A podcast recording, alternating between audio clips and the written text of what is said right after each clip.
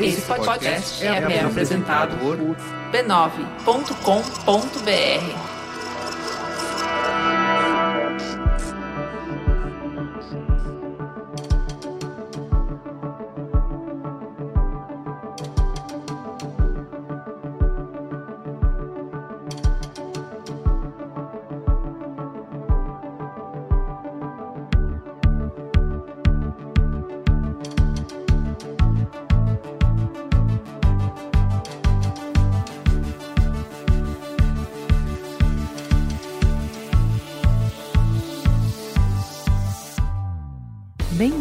ao Código Aberto, seu podcast de conversas francas com os profissionais mais influentes do mercado, para conhecer suas ideias e o que pensam sobre o futuro da mídia, da tecnologia e da comunicação. Eu sou a Juva Lauer e hoje a nossa conversa é com André Passamani, CEO e cofundador da Mutato e foi um dos fundadores da Colmeia, uma produtora muito à frente do seu tempo. Ele é uma das pessoas que mais entendem de conteúdo do nosso mercado e tem uma skill que pouca gente conhece, que o Passa é o melhor recrutador da publicidade, certificado pela consultoria Cris Dias e Associados. Essa foi uma das entrevistas que rolou em Treveiro. Eu briguei com o Merigo porque eu queria muito entrevistar o Passamani. Ele é uma das melhores conversas do nosso mercado. Ele é uma pessoa que a conversa, inclusive, nunca dura pouco, porque ele tem muito a dizer. Vai puxando um papo muito bom, ele é bom de conversa Passamani.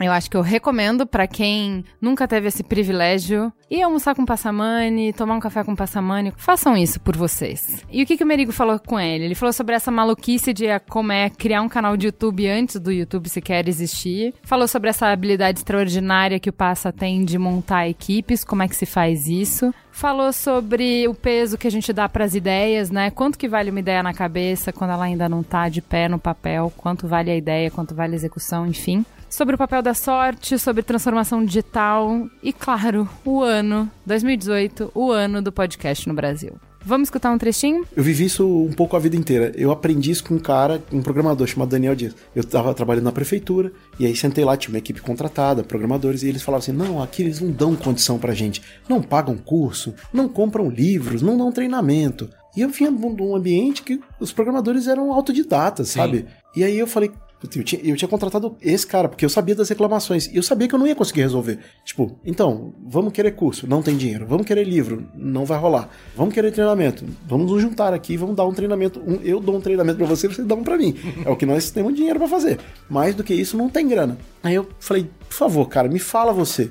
É, porque todo mundo queria se especializar. Ele falou, cara, eu sou especialista em Google. Eu sei programar, eu entro no Google, pergunto pro Google, sei fazer as perguntas certas, ele me dá as respostas certas. Se eu faço as perguntas erradas, ele me dá a resposta errada. Então, esse tipo de mentalidade era a mentalidade que eu vinha vivendo com empresas de startup, na empresa de tecnologia, que é uma mentalidade muito diferente de uma agência de publicidade, em que, quando eu vi como era, eu falava assim, cara, é um bando de gente com muito dinheiro, muito recurso, muito mal acostumada. Tipo, o mundo real não é assim. E eu tô falando, quando eu falo mundo real, eu tô falando de empresa grande também. É, o Cris tá falando, né?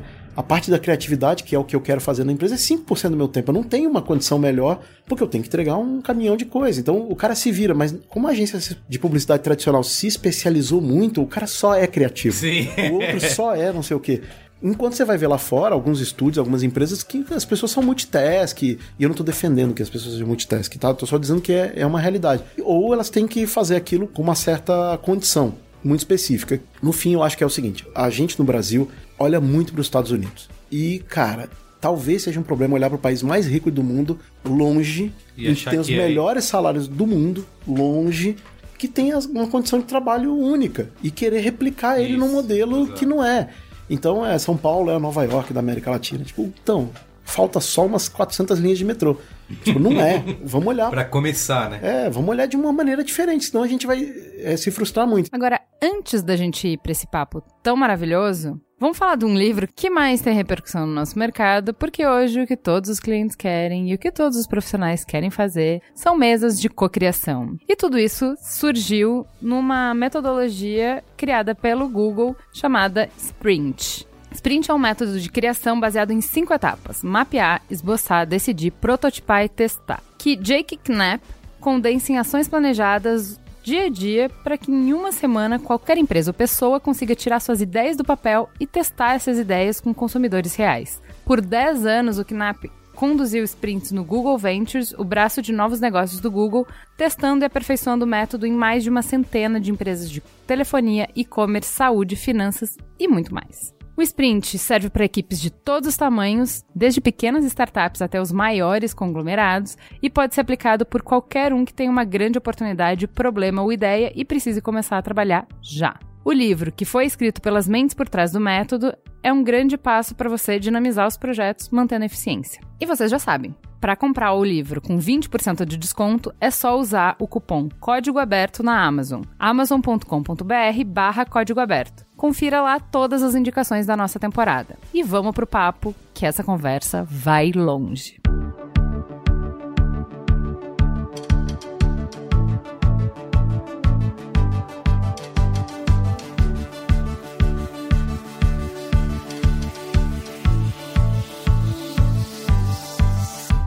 André Passamani, você também conhecido como guru aqui das indústrias B9.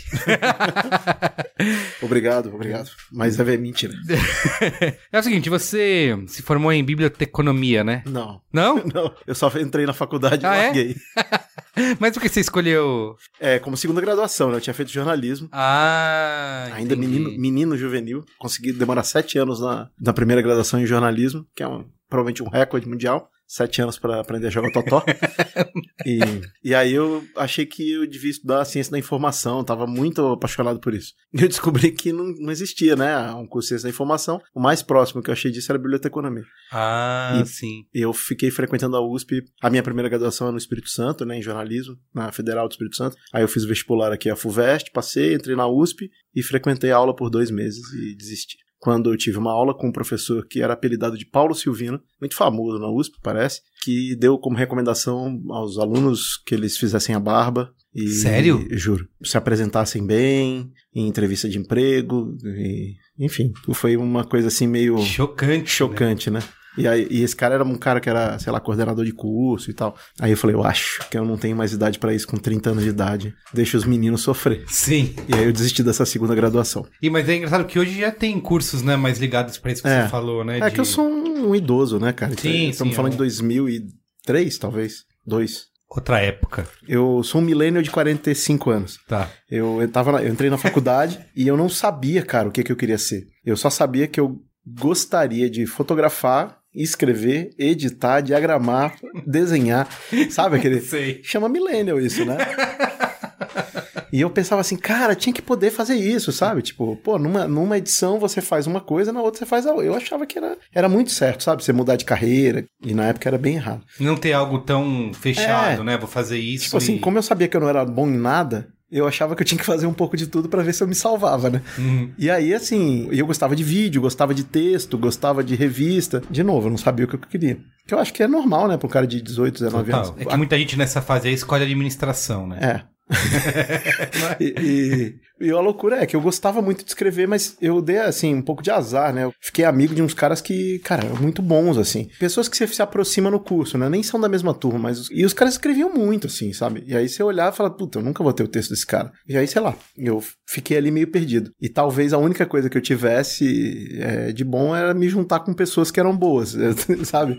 Meu talento talvez fosse esse. Olhar pro cara e falar, pô, esse cara é inteligente, vou perguntar para ele umas paradas. E aí veio, cara, eu, eu, sei lá, eu gostava muito de informática, tive computador muito novo, meu pai gostava também, então ali nos anos 80 fiz curso de, de informática, Basic, COBOL. Sim. Não aprendi muita coisa, mas fiz. E aí, cara... Mas faz uma diferença, né? Porque eu lembro que eu também fiz um curso de... Qual que era? Visual Basic, Basic. é? é eu fiz então. isso. E eu não, também não aprendi nada, não aprendi a programar e tal. Mas você mas perde o medo. Perde e a lógica, né? Quando é. você entende a lógica do negócio, de como funciona, eu acho que isso me ajudou muito até no trabalho em agência, que eu via muita gente que era o começo de internet e tal, e não tinha nem noção da lógica lógica do negócio. E eu acho que isso ajuda, né? É, eu, eu acho que sim, mas eu acho que mais do que tudo, ao gostar de uma coisa que é tão específica, tão. me deu a vantagem de estar na hora certa, no lugar certo, sabe? Então, tipo assim, eu conheci um cara que era amigo do meu pai, editor de política do jornal lá do Espírito Santo, e ele me deu um livro do Alvin Toffler, uhum. que ele tinha na biblioteca Sim. dele. A Terceira Onda, Choque do Futuro, ele me deu dois, o Sérgio Egito que era o editor de política do jornal local. E esse cara era amigo do meu pai, cara. E aí meu pai é, faleceu, esse cara soube que iam lançar o jornal na internet no ano da graça de 1995, quando a internet ia ter, no, ia existir internet no Brasil, Jornal comercial. É, ia ter o domínio.com.br em 94 foi disponibilizado. E esse cara falou pra mim, pô, vai ter internet aqui e tal, você não quer vir? Pô, claro, tinha conhecido a internet seis meses antes. Uhum. No laboratório, era um negócio que você só conseguia, pra você ver a internet, você tinha que ir no laboratório de informática do- da universidade. Isso, exato. Era só lá que tinha. Eu tinha visto, como estudante de jornalismo, juro, cara, tipo o filme 2001, Odisseia no Espaço, Uhum. você- os macacos vão até o monolito. Sim. Foi assim. ah, o site dos Rolling Stones. Já tinha Rolling Juro, Stones? tinha. Caramba. E tinha o Jornal do Brasil, o primeiro jornal que foi ao ar. Ah, tá. E aí eu arrumei, cara, um estágio pra botar um jornal online na, no Espírito Santo. E aí, puta, eu tinha alguma experiência com informática na faculdade, que eu era monitor do laboratório de informática. Chamei o, o meu amigo, que era monitor do laboratório de informática, falei: olha, eu conheço um cara que manja mais do que eu, ele até programa. E ele programava mesmo. E a gente começou a trabalhar lá, o Jobson. E a gente começou a. entrou pra botar um jornal no ar. Um mês depois do UOL e do BOL nascerem aqui em São Paulo, Uhum. a gente botou esse jornal no ar. Antes do Globo, cara, ir pro ar. Então, assim, bem na pedra lascada da internet Uhum. mesmo, assim, 1995, abril de 95. Viramos noite, cara, Modem 9600, Sim, virando noite sim. pra subir página HTML de 30k. assim, puta, sabe? É realmente pedra lascada de Pedra verdade, lascada né? de verdade mesmo. Muito sofrimento pra fazer um GIF. E o Sim. lead GIF Animator, sabe? Hot dog, programar na unha, tudo aquilo. Sendo jornalista. Então, foi o fato de eu não ter medo de usar o computador que me abriu a porta. E a sorte, a sorte de fazer parte da renda mal distribuída. A sorte de ter um cara que trabalha no jornal, que é amigo do meu pai, que, putz, achou que eu tava. Achou não, sabia que eu tava muito na merda. Meu pai tinha falecido, então toda aquela situação econômica um pouco difícil da família, falou, pô, filho do meu amigo, caramba, tem aqui um negócio, sabe? Vou dar uma força pra Sim. ele. Eu queria aproveitar e fazer uma pergunta que eu ia só fazer depois, mas já que você tocou nisso, que eu já vi você falando do papel da sorte, né? Na... Nossa, eu acho, na minha, é, eu, eu- sou muito empolgado com isso, assim, porque eu acho que pouca gente que se sente bem sucedida, seja de verdade ou não, não acho que eu, de- concretamente, né? Eu não acho que eu sou um cara bem sucedido, mas proporcionalmente eu acho que eu sou. Uhum. E, puta, a sorte pra mim, é- é- assim, é muito, é muito correto da minha parte dar a sorte o peso que ela tem. Porque é isso, tipo, se eu não tivesse conhecido esse cara Uhum. e não tivesse falado as coisas que eu pensava pra ele com 14 anos, provavelmente ele achou tudo um bom de bobagem. E pensou assim: "Ah, vou dar um livro pra ele". né? Talvez não tivesse marcado, porque Lógico. eu com 14 anos disse que eu queria ser jornalista. Uhum. E meu pai dizia: "Pra quê?" E eu: "Não, porque eu quero". Já cara." naquela época, né? É. E aí eu entrei na faculdade e não descubro que eu não queria, que eu não sabia o que eu queria. Aí eu fui fazer publicidade quando eu entrei na faculdade, porque é federal você tinha a opção de fazer um ano básico e E depois, depois você você escolhe. escolher. A faculdade que eu fiz também era isso. Aí um eu- ano era. Aí eu escolhi publicidade. Aí passou um ano eu falei, não, acho que eu quero jornalismo. Aí voltei. então, cinco dos seis anos é justificado, Sim. os outros dois não. Mas é, um, é até uma. É, é um pensamento que até causa polêmica, assim, né? Você fala, ah, pela sorte, eu vi que você citou a entrevista que o Obama deu pro Letterman, né? Que To- ele fala muito O, isso. o, o Letterman tá falando muito disso, ele, ele falou muito disso com o Obama, ele falou disso com o Clooney, ele fala, com a Malala é óbvio, né? Uhum. Ela tomou um tiro na cara e sobreviveu. É Uhum. óbvio que a sorte tem um papel fundamental aí. E ele fala da sorte, porque é isso, no fim das contas, eu acho muito ruim, sabe? Pessoas que, que se sentem, de novo, bem-sucedidas, razoavelmente bem-sucedidas, terem esse discurso da meritocracia, porque esse discurso, ele, concordo. ele torna as coisas muito difíceis pra quem... Porque, cara, não, não é toda hora que as coisas dão certo. é, você não tá sempre bem. Pelo menos eu não tô sempre bem. Talvez tenha um distúrbio psicológico, talvez eu precise tomar remédio, mas é assim que é. E eu acho que é- as pessoas sentem muita dor, sentem- sofrem muito com É. isso. Então, assim, eu- sempre que eu penso em falar de trabalho, porque por muito tempo eu, eu achei que eu ia ganhar na base do, ah, eu sou inteligente, vou estudar, vou me preparar, vou Sim. ler, vou consumir, vou consumir, vou consumir, e vou trabalhar como um animal, assim. Eu trabalhei 20 horas, 24 horas, várias vezes em várias empresas, assim. E não necessariamente foi isso que me deu, sabe, que fez alguma coisa acontecer. Foi, eventualmente, ter conhecido aquela pessoa. Olha como a sorte desempenha esse papel, né? Então, tem esse cara que me chama. E aí eu cometi vários erros, né? Com essa oportunidade que eu recebi. Mas eu ralei pra caramba e tal, e eu contratei pessoas. Eu, eu, eu tive um chefe que me dava autonomia. Eu era um estagiário, cara. O cara me deixou contratar outro estagiário. Uhum. Então, eu, por um lado, eu fiz um monte de besteira, porque eu, eu achava que eu era chefe de alguém. Sendo um estagiário, eu devia estar aprendendo mais. Mas uma das coisas inteligentes que eu fiz foi contratar um cara que tinha sido meu chefe para ser estagiário como eu. E ele sabia mais do que eu. Esse cara é o Jobson, esse cara sabia programar mais do que eu. Isso foi uma coisa muito inteligente da minha parte ao longo do tempo. Eu percebi depois, porque eu tive um cara do meu lado que me ajudava muito mais do que eu ajudava ele. Uhum. Ele continuava sendo um cara que entendia mais do que eu, sabendo programar e tal, e, e a gente precisava daquilo. Um cara que tinha uma, um, um, jeito de pensar muito lógico, uma cabeça de programador, além, de ser um bom jornalista. Então isso, sabe, tem um papel ali que é, é a ajuda que os outros te dão. Isso não é mérito teu. Aí por uma dessas circunstâncias da vida, dois desses meus amigos, o Sérgio veio fazer a, a prova na Folha, passou, veio fazer mestrado na, aqui em São Paulo, e depois a prova da, de trainee da Folha passou, e o Jobson passou na, na prova do Estadão. Então esses dois estavam aqui e falaram, cara, você precisa vir pra cá. Ah, nessa época você ainda estava em É, lá no jornal. E aí eu consegui esse emprego na Star Media, putz, por sorte, cara. Eu cheguei aqui e, por um acaso da vida, eu acabei conseguindo um telefone, é, um pouco de trabalho investigativo de reportagem. Eu fiquei ligando para conseguir o telefone dos caras, mas tem a sorte, né? Porque o cara, esse cara com quem eu falei, morava em Nova York. Ele não morava no Brasil. E eu liguei e naquela semana ele estava no Brasil. E aí ele me recebeu, porque eu dei uns migué, porque eu não tinha internet, não poderia mandar por e-mail. Mas na verdade eu não mandaria, fingiria que eu queria entregar o currículo. E o cara me deu uma vaga. Uhum. Tipo, pensa, qual é? Eu tive uma chance, Sim. uma entrevista. é, eu vim passar uma semana para tentar arrumar um emprego. Não consegui fazer nenhuma entrevista de emprego, fiz uma. E essa uma o cara me deu a vaga. E o cara podia ter, sei lá, tá de mau humor no dia. E ele falar, tava "Pô, de mau humor ah, naquele é." dia, mas ele me deu a vaga, entendeu? É por isso que eu falo, é sorte mesmo. E aí, puxa, eu trabalhei lá um ano e meio, assim, na, na- nessa empresa, na Star Media, que ela abriu capital na bolsa, vivi aquele momento, que é um momento muito único, e um dos caras que trabalhava lá, o Onça, saiu e, e me indicou para trabalhar com ele. Mas enquanto a gente trabalhava junto, eu não tinha uma relação amistosa com ele. Eu tinha uma relação competitiva. Eu queria ser melhor que ele. Uhum.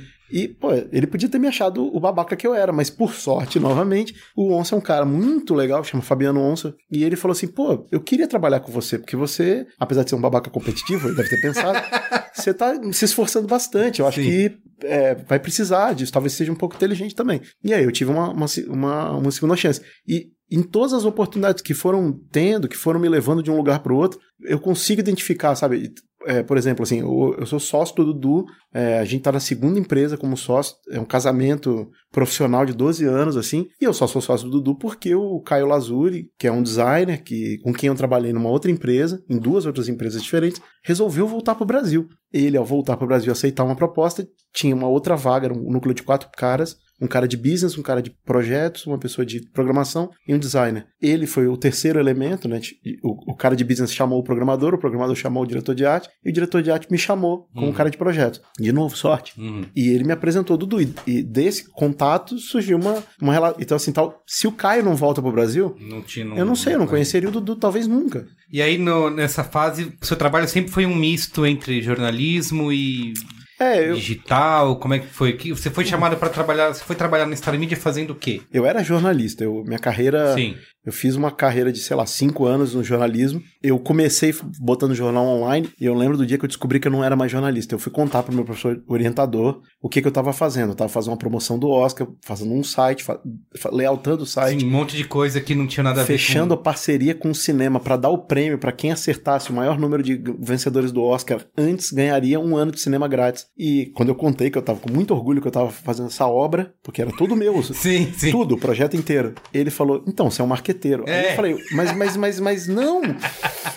Sabe? Sim. E aí eu descobri que eu não era mais jornalista. E, e eu lembro muito disso, assim, porque depois disso eu fui, digamos, obrigado a ser jornalista, aspas, coelhinhos voadores de verdade. Porque o, o meu chefe, o chefe máximo do jornal, que é o chefe de redação, diretor, sei lá, agora já nem lembro mais o cargo, mas é um cargo muito importante, que é um super jornalista, que trabalhou aqui no, no- no estado de São Paulo, Ariovaldo Bonas, ele teve uma conversa comigo e falou assim, escuta, você quer ser um jornalista de verdade? Você tem que ir pro jornal de verdade, você tem que ir para aquilo que é real, né? Muito legal a internet, mas isso é uma base. Você tem que aprender a ser repórter. Uhum. Todo jornalista que se preze foi repórter um dia, virou ou colunista ou editor e aí vai. E ele me levou pra polícia, que é o lugar certo.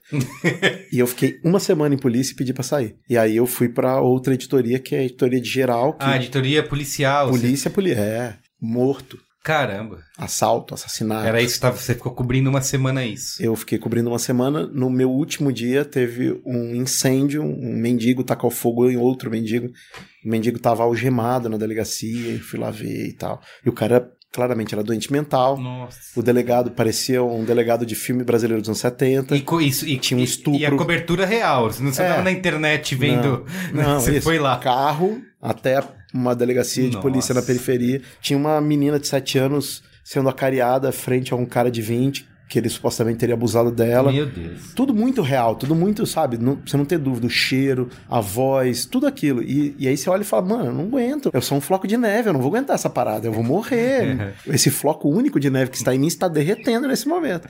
E aí eu arreguei, arreguei grandão. Falei, falei chefe, não, não é isso não. Aí eu fui pra geral, fiz vários experimentos que a ética jornalística talvez não, não, não recomende, que é, por exemplo, fa- vamos fazer uma... Um povo fala, né? Que são aquelas fotinhos com depoimentos Sim, sim. sobre assuntos como o aumento da passagem de ônibus. Vamos lá, né? Você é a favor do aumento da passagem de ônibus? Eu acho que ninguém vai falar sim, pô. sou- Isso. Aí eu resolvi fazer assim, vou fazer pessoas que são contra serem a favor e tirar a fotinho dela e botar o depoimento lá. E se alguém se declarar contra, é, a favor, eu vou fazer o depoimento ser contra. E fiz isso. Eu só parava de entrevistar até achar alguém que dizia, não, eu sou a favor. E conversava com a pessoa até convencê-la que a opinião dela poderia ser ao contrário e fazia a entrevista desse jeito. Que é tipo assim, a prova total de que eu não, não gostava do que eu tava fazendo. Você tava brincando, Brincando com o de- negócio. É, tipo, de fazer errado. Muito bem. Aí você trabalhou um tempo na prefeitura de São Paulo, é isso? É, quando eu vim pra Star Media, eu, eu migrei pra essa parte mais tecnológica, Aham. virei gerente de projetos. Ah, entendi. Então a Star Media te ajudou aí a fazer essa É. ponte, digamos. Principalmente quando eu entrei na Super 11, que foi, é, eu falo, né, eu trabalhei na Star Media, que é a primeira empresa é, de internet latino-americana a abrir capital na bolsa, Uhum. e depois eu saí da Star Media e fui pra Super 11, que é a primeira empresa de internet do Brasil a quebrar. É, Eu sim. tava lá no no dia 8 de janeiro de pioneiro. 2001, quebrando uma empresa. Todas as pessoas da porta, ninguém conseguindo entrar, um, um Então você participou da bolha.com Participei de é, dentro. Passiva e ativamente. Entenda como quiser. É, foi bem difícil, assim, aquele momento bem, bem, bem difícil. E ali aconteceu a, a transição. Eu tive a chance de ter a necessidade de ter um- uma pessoa fazendo gestão de projetos, de ter uma equipe que era absurdamente talentosa, assim. O cara que me chamou, o Fabiano Onça, para integrar essa equipe, ele vinha da parte editorial e vinha uns caras que eram bons jornalistas, assim. O chefe desses jornalistas, o Conrado, ele tinha uma, uma questão que ele precisava muito, ele era mais poderoso do que a galera que fazia desenvolvimento, que botava o portal no ar, e eles eram todos caras de TV, de jornal, nenhum deles era conhecia internet. E eu estava no lugar certo, eu, eu conhecia, eu sabia programar, eu tinha noção de design, e a equipe que fazia programação, design, era muito boa, cara, era gente hum, realmente assim, de primeira, tudo moleque, praticamente Sim. Tudo moleque. E aí eu tive a chance de falar, puta, eu, eu sei o que o jornalista precisa, eu entendo a tecnologia, a programação e o design, eu, eu posso ficar no meio desse processo aqui, fazer o leve trás e fazer a coisa que acontecer. era uma- um tipo de profissional ra- muito raro É. nessa época. É, né? tinha o Najib, ele era, ele era um cara, Na- Najib Nassif, dono da, da bolha, é, CEO da bolha, ele era esse cara. E aí eu pude, tipo, duplar abaixo dele, né? Uhum. Ele era meu chefe, mas eu pude aprender com ele e ele me soltava. Pô, manda bala, faz aí. E eu fiz um monte de projeto. E como eu, eu tinha uma relação boa com o Conrado, que era o diretor editorial, que era um cara mais poderoso que ele dentro da estrutura, que eu fui contratado pelo Conrado, eu fazia fluir as coisas. Então eu resolvia muito problema, porque às vezes eles dois talvez não se dessem tão bem e eu, eu acabava funcionando ali. Você fez um papel de gerente de É, projeto. e aí, de novo, a sorte. Essa empresa vem a falir, a sorte não desempenha um papel muito grande nisso, mas ela estava em negociação com um fundo de investimento na América Latina, do Deutsche, que tinha acabado de fazer a aquisição de uma empresa de TI, chamada CPM. Aí eu fiz a transição. Eu, de fato, fui contratado como gerente de projetos numa empresa de TI grande pra caramba, com dois mil e tantos funcionários, Hum. numa unidade de e-business. Hum. E a gente virou rapidamente, foi contratado de- um pouco de uma maneira muito estranha. Pensa, uma empresa que vai à falência, você fica sem receber, é, De cheio de repente. questões, e 30 dias depois você está numa outra empresa que está te dando todas as condições para você trabalhar bem. E aí as pessoas olham em volta, vem um bando de garoto, vários tatuados, piercings, Uhum. cabelos coloridos, que era isso que era essa galera. Isso. Eu era o cara mais ajuizado, É. talvez. E aí, rapidamente, essa unidade de business foi apelidada de E-Kids. Kids. A gente era um bando de maluquinho numa empresa de TI muito certinha, que tinha lá um seu lado The Office, sabe? Aqueles caras estavam um pouco no The Office, assim, sabe? Sim. E aí, dessa experiência, eu tive a noção exata do que é uma empresa de TI, é, de prestar serviço para grandes empresas e tal. Aí, cara, eu fui parar numa consultoria do setor energético que dava suporte para essas empresas tipo Alcan, Alcoa, uhum. Votorantim e para usinas, que passou a ver no Brasil no, na virada depois do apagão, o mercado de energia, né? Tem uma obra da Dilma aí que são esses leilões de, de energia e uhum. tal.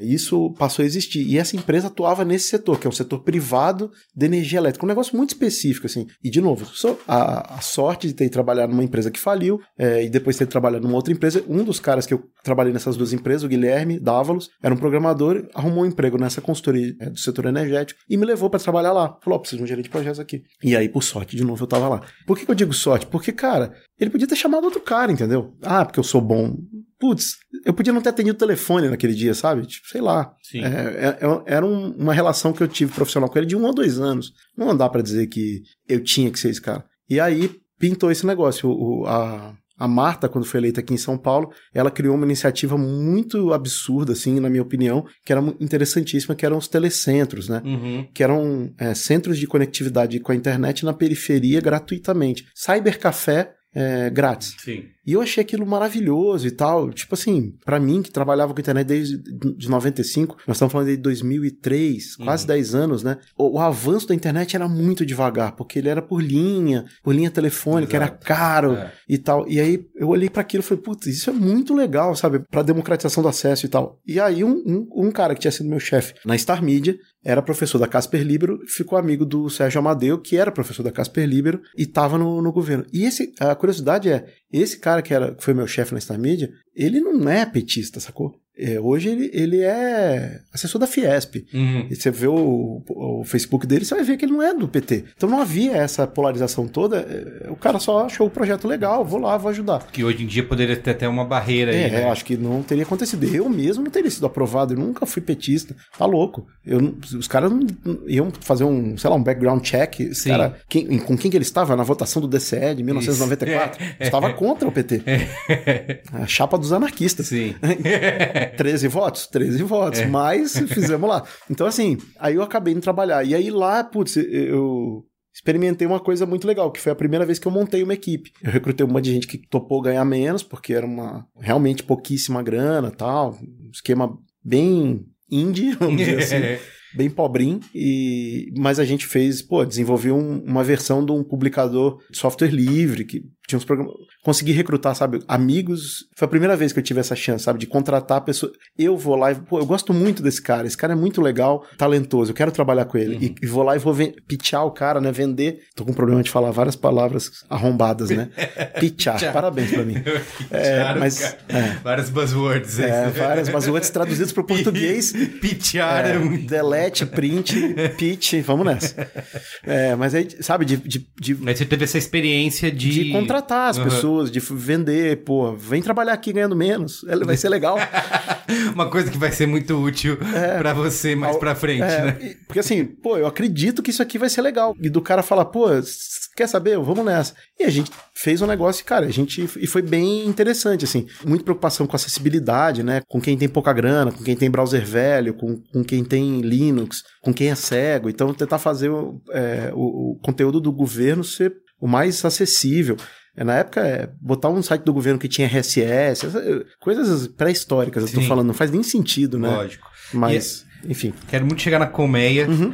mas como é esse pulo até você é. chegar aí na. Então, de novo, a sorte, sorte, cara. Você deve lembrar das listas de discussão, né? Por e-mail. Sim, sim, de um monte a, a na Social época. Network, uhum. baseada no e-mail. Isso. É, eu participei de três listas que eram muito importantes para mim. Uma chamava Pop List, que era uma lista de música e tal, que, cara, eu adquiri uma biblioteca de música muito grande por ela. Acho que basicamente todas as bandas indies do Brasil pós 2000 devem ter frequentado essa lista. Uhum. Muita gente mesmo, a galera da Trama Virtual, uma galera tava lá. A outra lista é, é, o, é o Metáfora, que era um, cara, um bando de gente muito diferente, querendo fazer coisa muito louca, misturando todo tipo de gente mesmo. Alguns projetos bem malucos saíram de lá. E o Radinho, Hum, Radinho de pilha, que tinha um monte de publicitário. sim. Mas basicamente era uma lista de gente de comunicação. Eu não era publicitário e entrei nessa lista. Nessa lista, a gente, sei lá, a ga- a galera propôs fazer alguma coisa. E num desses encontros eu conheci um cara chamado José Mauro Kazi. Um japonesinho de terno e gravata que estava trabalhando numa consultoria. A gente estava lá fazendo um projeto maluco que nunca saiu do papel. Aquela época interessante. E o Kazi. Ele é, era todo tatuado na época de terno? Não, não. Ele era, ele Eu tô era, imaginando já. ele era, ele era total, ele não, ele era, ficou depois. Aí, cara, passou, sei lá, dois anos, assim, o Kazi publicou no Radinho que ele tinha uma vaga de gerente de projeto. Eu falei, putz, é né, vou nessa. Eu era fanboy do Kazi, porque o Kazi foi editor de um, um fanzine que era, na verdade, um meta fanzine, que era um fanzine que, para quem os fanzines mandavam e fazia tipo. o- ele era tipo o Google dos fanzines, sacou? Você queria saber quais eram os fanzines que tinham no Brasil, você, você mandava um- uma cartinha com um selo pra ele que ele te devolvia. né, Você pagava um valor simbólico pela impressão da, do fanzine. Então, eu achava esse cara. Pensa, um cara que inventou o Google antes do Google. Sim, sim. É assim que eu, que eu vi o cara, né? Um Google de coisa que eu gostava, que é fanzine. E tem várias outras coisas que eu gostava, mas Fanzine era uma delas. Fanzine era uma delas. E aí, o- quando o Kazi publicou que tinha vaga, eu falei, pô, eu- que massa, vou ter um chefe que é um cara muito legal. E aí, eu, na hora, é, fui atrás de trabalhar com ele. Aí eu acho que tem um. Assim como ir trabalhar na prefeitura, trabalhar com o Kazi foi. Aí não é sorte. Aí é vontade de ser otário, porque na- nos dois movimentos eu fui ganhar menos, né? Eu saí da, da consultoria do setor energético, que eu ganhava bem, bem, bem mesmo. Eu estava bem satisfeito com o valor que eu ganhava, mas eu achava o trabalho sem propósito nenhum Sim. porque era, era um- eu fazia cálculo de megawatt hora para leilão de energia. Eu não sei matemática direito, sacou? É, quem fazia eram os programadores, mas eu era o gerente de projeto daquele Sim, negócio. Sim. E aí eu falava com caras muito fodas, muito bons da, da- de engenharia elétrica, uns puta consultor de, que cobrava mil reais a hora, sacou? Os caras, um professor da UFRJ, do COPEAD, uns caras assim, uns, uns monstrões consultores da, da, da área de energia. E eu não entendia quase nada que eles falavam, né? Eu anotava as palavras Sim. como se eu estivesse anotando alguém falar em esperanto, entendeu? Você vai- falou mesmo? E vai pesquisar depois. É, não, nem pesquisar, mostrava pro, pro programador, ó, ele falou isso, beleza? e aí eu fui ganhar menos então para trabalhar nessa iniciativa da prefeitura, quase entendendo que era um momento de voluntariado, tinha 30 anos de idade, falei, pô, é a hora de eu lá, fazer alguma coisa que eu acho que vai ser bom pros outros, é, devolver um pouquinho, então tenho a vontade de se ferrar aí. É. Na hora que foi pro caso, era, era a mesma coisa. Eu, eu trabalhei até o final do, do governo da Marta, o Serra ganhou e eu sabia. Tipo assim, ganhou o partido de oposição, você desmonta tudo que foi feito, troca o nome do programa, mata o programa e não, não, não. Então eu sabia que aquilo ali ia morrer. Sim. E aí eu precisava arrumar outro emprego. E aí apareceu esse emprego com o Case, mas eu via ah, duas coisas. Um, trabalhar com esse cara que era muito legal. Dois, aprender mais uma vez uma nova profissão. Então eu, eu via muito essa... Porque era, era uma agência, é isso? É, era uma agência que, na verdade, hoje eu consigo entender que não é uma agência. Era uma produtora. Mas o nome era agência. Que era One Digital. A One Digital, que ainda não tinha mídia. Então, por isso que eu falo que é uma produtora, porque no Brasil a- o conceito de agência é quem tem- compra mídia. Uhum. Lá fora não. Mas enfim, era, era uma agência. E o Case, cara, putz, ele foi um.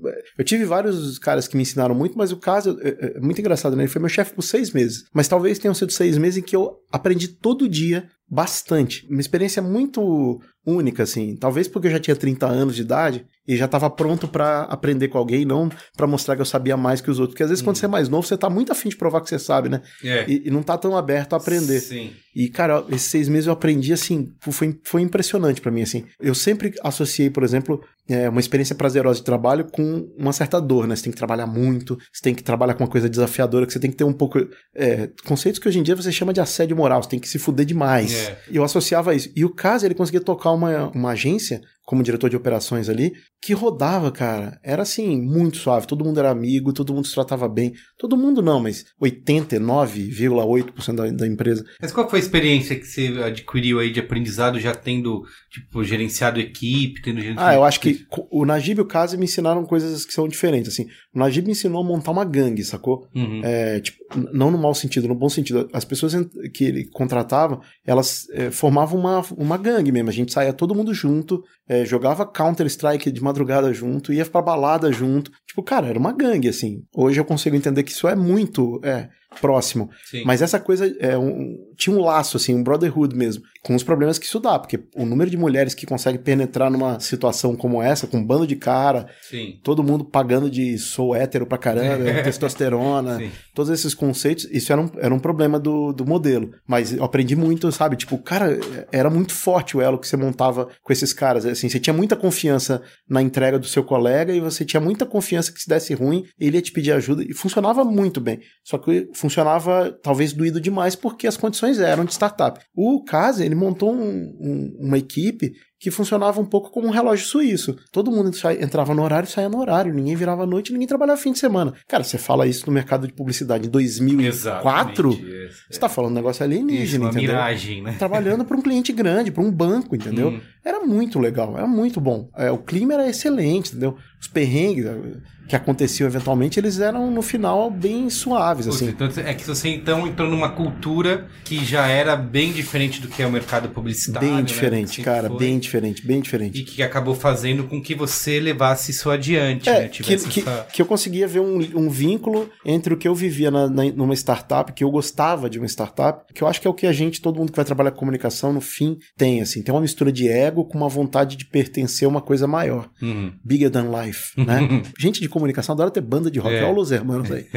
e você quer fazer parte de alguma coisa que tem um, sei lá, que marque, que não sei o que. É essa sensação, sabe? Do outro lado, com o caso que eu aprendi também era isso, assim, pô, isso aqui é um trabalho, sabe? Vamos fazer direito que as pessoas precisam viver. Inclusive porque a, a empresa não pagava super bem. Então tinha, o ambiente tinha que ser. Tinha que ser legal, porque o, o, trabalho. E aí tinha esse problema. Que o, o caso tinha participado do Estúdio Web, de vários projetos mais e menos legais, e ele sabia que aquela entrega para aquele banco era uma entrega ok. O banco não estava afim de, de, quebrar a barreira do som, ele estava afim de ter uma entrega ok. Então ele, ele, se preocupou muito em alinhar as expectativas das pessoas e entregar para elas o melhor que dava para entregar dentro daquele cenário. Então foi uma experiência de seis meses muito legal. E aí aconteceu essa loucura, assim, que foi esse cara que trabalhou comigo dois anos atrás, resolve que ele vai voltar dos petro... O cara estava ganhando em petrodólares e resolve que ele vai voltar para o Brasil e me avisa e fala: quinta-feira eu tô aí, precisamos conversar. Um amigo, um cara que a gente trabalhou, pensei: ah, ele deve estar tá querendo pedir indicação de trabalho. Hum. Ele chega e me oferece um emprego. Eu não, sinceramente, eu não esperava essa. E aí, no outro dia, eu tive uma conversa com o cara que seria meu chefe, que é o Dudu, hoje meu sócio, e cara, assim, foi uma vontade de pertencer muito grande.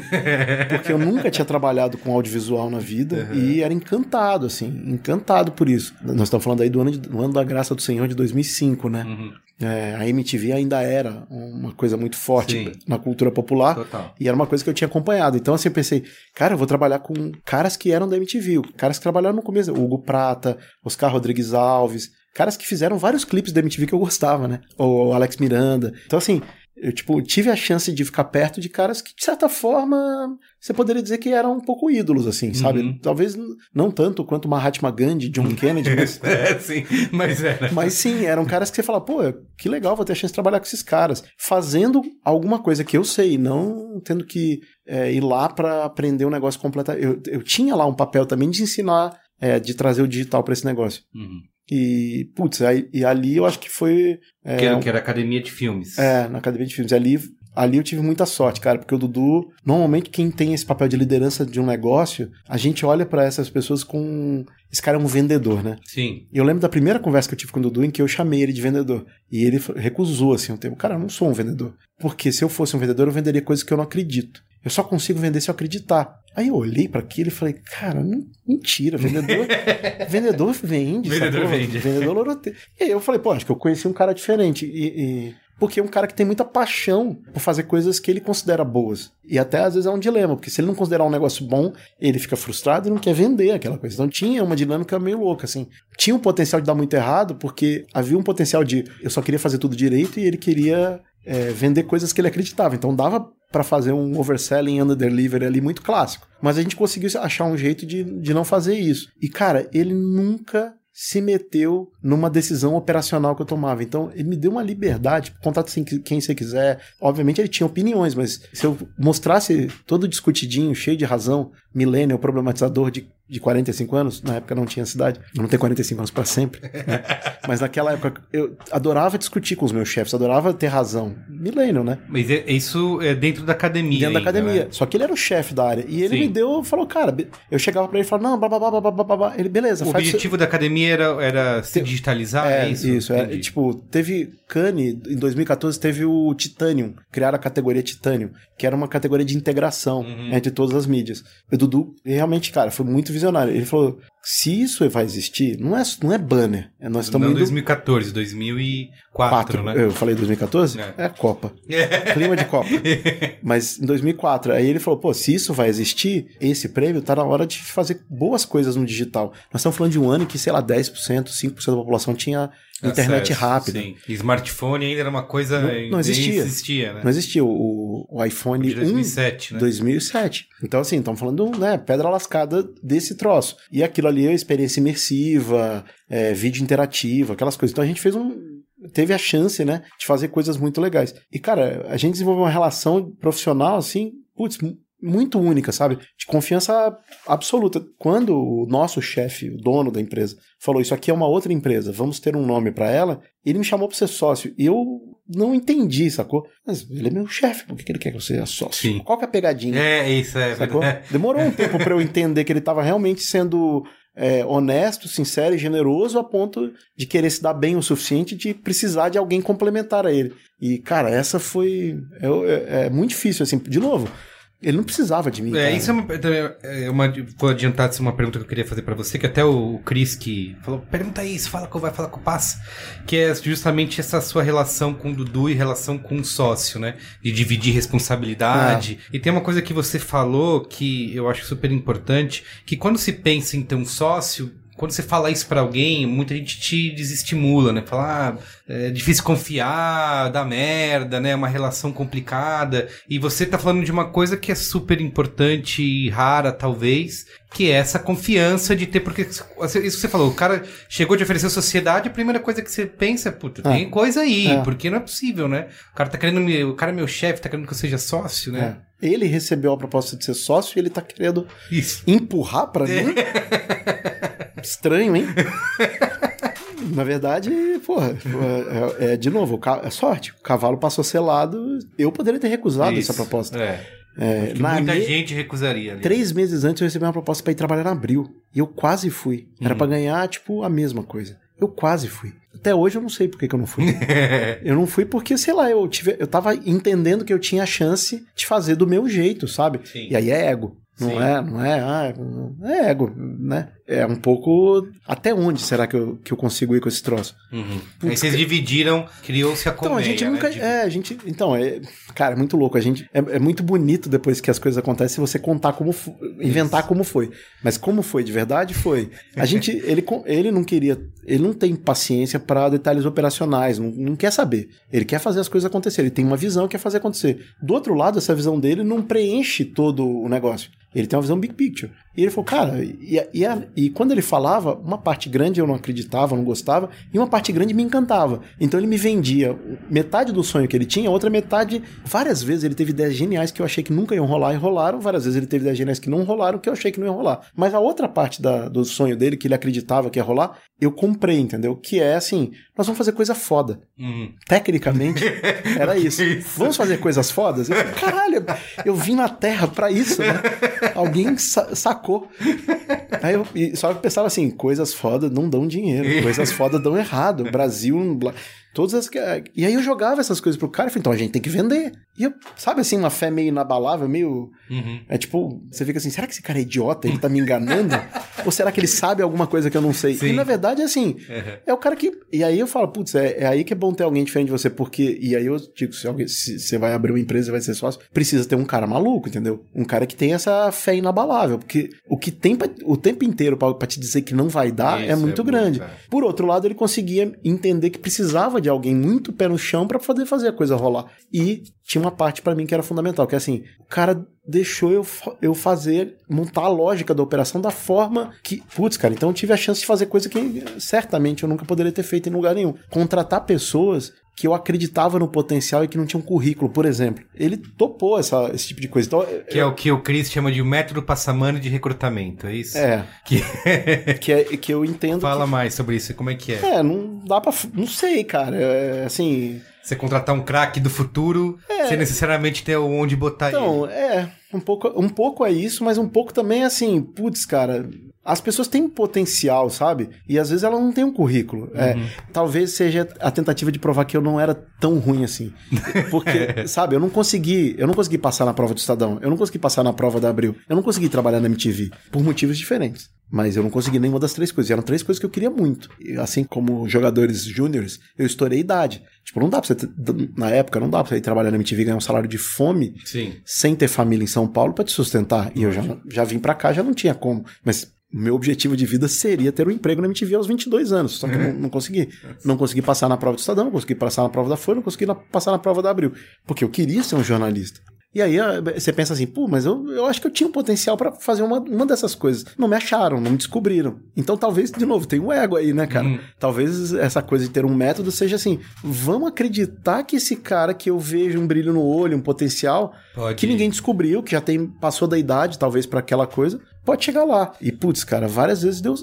Óbvio, não é toda hora que dá certo. Essa coisa depende do feeling, não é muito estruturada. À medida que, que as coisas crescem, você precisa é, estruturar melhor. Não pode confiar todo o tempo no, no feeling, tem que ter, dividir responsabilidade. Eu queria contratar todo mundo que trabalhava na, na, na minha empresa o tempo inteiro. Uhum. Na minha. Olha que propriedade.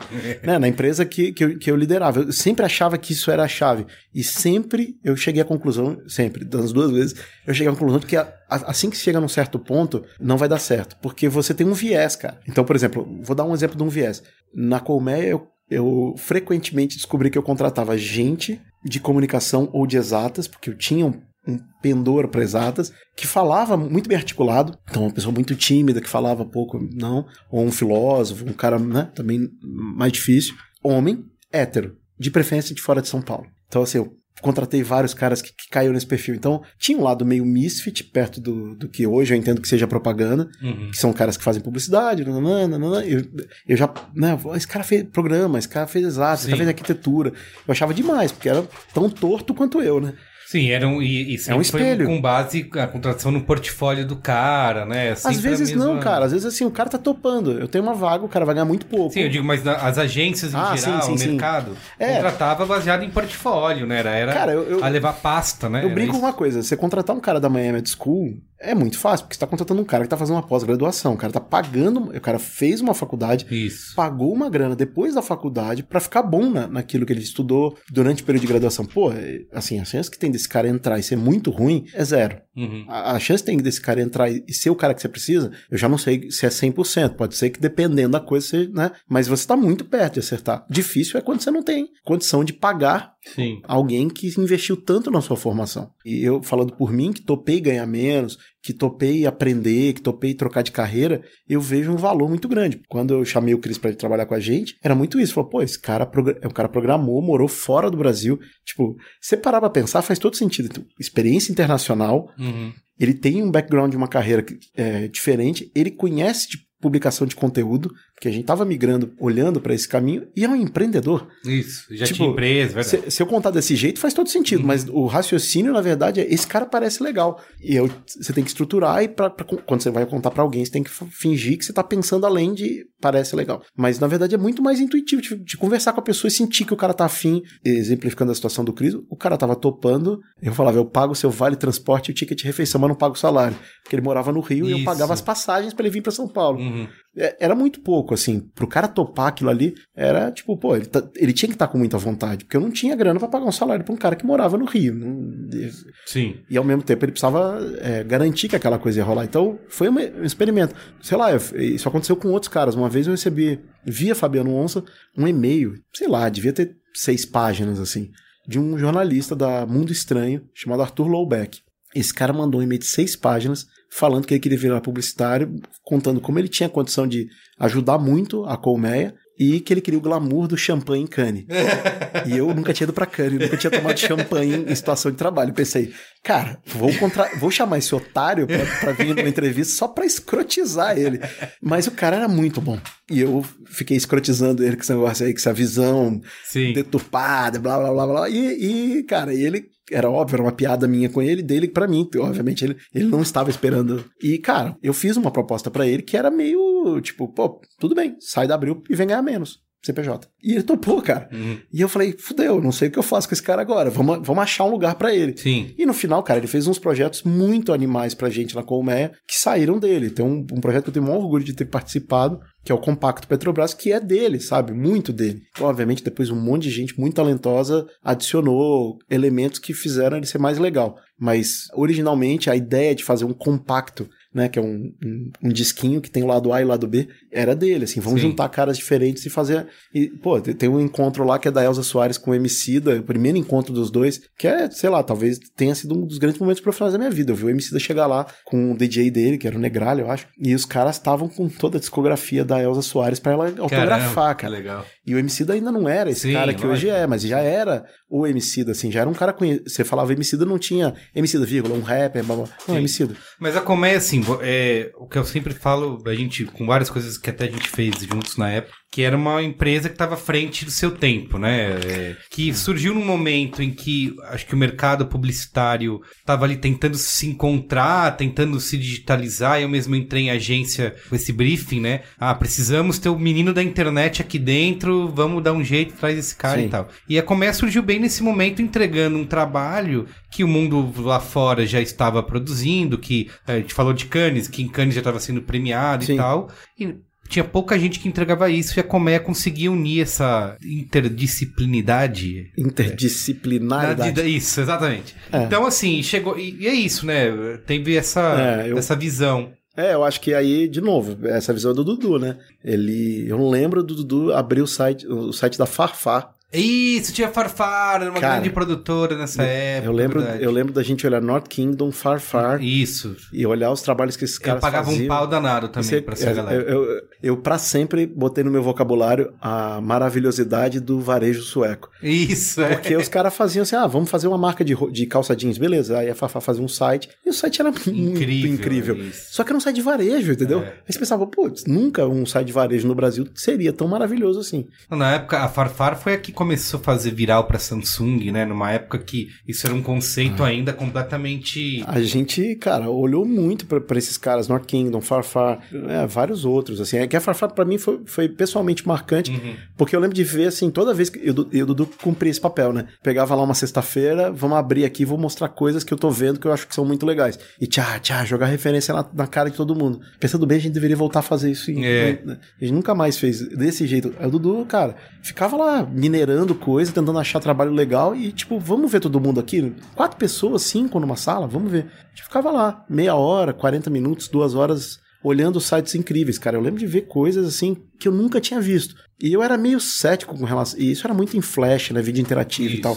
Eu era muito cético com relação a isso, porque eu vinha do mundo da acessibilidade, né? De fazer sites acessíveis. Ah. Eu achava o Flash uma merda, sim, entendeu? Sim. E aí eu pensava assim, não, mas espera aí, eu tô aprendendo um troço. Então tinha um, uma coisa de você. E é muito ao termo agnóstico, sabe? De você falar assim, eu acredito que acessibilidade é a melhor coisa. Mas agora eu recebi uma oportunidade de trabalho para eu fazer o contrário disso. Por um lado, eu acho uma merda, mas por outro lado, eu preciso aprender e eu preciso dominar essa ferramenta para eu concluir qualquer coisa. E eu tive a oportunidade de, pô, vamos fazer Flash que é buscável, é, vamos fazer página, Flash que é, sabe, você começa a fazer coisas Sim, começa a que, mudar o negócio, que você né? fala, pô, eu tô minimamente dando um passinho em direção a alguma coisa que eu aprendi em outro lugar e acredito que isso realmente é melhor e e aí você vai, sabe, tendo a chance de, de aprender e de mudar. Eu não sei se foi a primeira vez que eu conheci a Colmeia, mas no trabalho do tabuleiro pro Greenpeace, né? É. Que eu, inclusive, conheci o Fabiano Onça nessa época. Isso. Foi o primeiro trabalho, assim, que trouxe a... Ah, não, esse foi o mais premiado, assim. Mais premiado. Mas... Foi, é, foi mais premiado, mas esse é de 2009. A Colmeia é de 2007. A gente fez pro Zambrano e pro Simon, Fábio Simões, a gente fez um de um jogo de pênalti, cara, de, de escola que eu, gost, eu gostei muito do resultado. Teve vários problemas. Ah, eu vi isso. Foi o primeiro trabalho feito no Brasil com muito louco, cara, com vídeo digital captado com uma câmera de vídeo digital, uma Sony que saiu, que era a câmera que gravava vídeo digital, uhum. que não era uma câmera fotográfica fazendo vídeo, uma câmera caseira, era uma câmera profissional para fazer vídeo, em estúdio e tal, dando finalização e era HD é, dando finalização em, em flash. É, era um jogo de pênalti, então basicamente você escolhia uma modelo, bem a, o momento daquela época, né? É, você escolheu modelos de biquíni ainda modelos de biquíni, uma realidade pra E escola, você né? fazia ela bater um pênalti e tinha um pacote infinito de comemorações e tal. É, um, um, outro trabalho que eu lembro que a gente fez foi para lançamento do Megane, que o Jean Boechat era o diretor de criação da, da RMG. E, cara, a gente gravou 250 nomes durante o teste. Era tipo um test drive virtual do Megane. E a gente gravou o nome de, cara, infinitas pessoas e tal. Tinha uns desafios técnicos surreais, cara. Você, o cara preencheu o nome e se tiver gravado, você entrega em áudio. Então você uhum. tinha clipes de áudio. Fulano. É, era um momento mostrar. que isso começou a teve uma ebulição disso, acho que outras produtoras começaram a surgir. É, é né, a, a, a, gente, cara, talvez seis meses, um ano antes, a gente, a gente, em relação a gringo, a gente surgiu talvez seis meses, talvez um ano, uhum. em relação a gringo. Eu não sei precisar, mas muito parecido assim, ou um pouco antes, ou um pouco depois, em relação a Cubo. Sim. Só que, de novo, aí vem, não sabendo que era impossível, ele foi lá e fez, e se fudeu. É, no momento que a gente nasceu dentro de um grupo de produtoras, a gente nunca poderia virar uma agência, né? A gente era, aspas, coelhinhos, voadores, fadado a ser uma produtora. Produtora mesmo, não ia é. concorrer com agência. Exato. Né? E a Cubo e a Gringo, rapidamente, cara, se, se tornaram em agência. Em agência e, e, viveram, passaram a viver em modelos diferentes é, dali para frente. Mas você acha que esse era o modelo certo nessa época, que a Colmeia teria feito mesmo caso não estivesse dentro de um grupo de produtores? Então, aí digo, o Dudu era muito contra. Ele falava, cara, é, se a gente conseguir sobreviver assim, esse modelo tá certo. Porque a gente sabe que produtora no Brasil, trabalhando com isso de publicidade, pena muito, pena. né? Come o pão que o diabo amassou, de fazer. É. Veio aqui fazer trabalho grátis. Por, a um, gente... por um lado, sim, mas quando você consegue ter um, um certo lugar ali de qualidade, você também é lembrado como alguém que entrega alguma coisa bem feita e é chamado. Então, assim, é, a gente foi chamado para trabalho após trabalho. É que tem uma questão da gratidão, da relação comercial, da parceria, que ela é muito problemática no Brasil. E aí eu brincava que. Parceria. O problema é que a gente estava no quarto setor, né? Tem o primeiro setor, o segundo setor, o terceiro setor que é o de serviço, e o quarto setor é de quem presta serviço para quem presta serviço. Então a gente era muito vítima de uma coisa que é: se o cliente não dá tempo para a agência fazer tal coisa, para a produtora, menos, menos tempo ainda. ainda. Se o cliente altera alguma. Né? Eu, então, assim, era é, é, de ser o gargalo. O que aconteceu, que foi muito engraçado, por essa ebulição, foi que as marcas passaram a procurar ah, a gente diretamente. Sim. O primeiro cliente que procurou a gente de forma direta foi o Banco Real, a área de sustentabilidade do Banco Real. O segundo foi a Petrobras.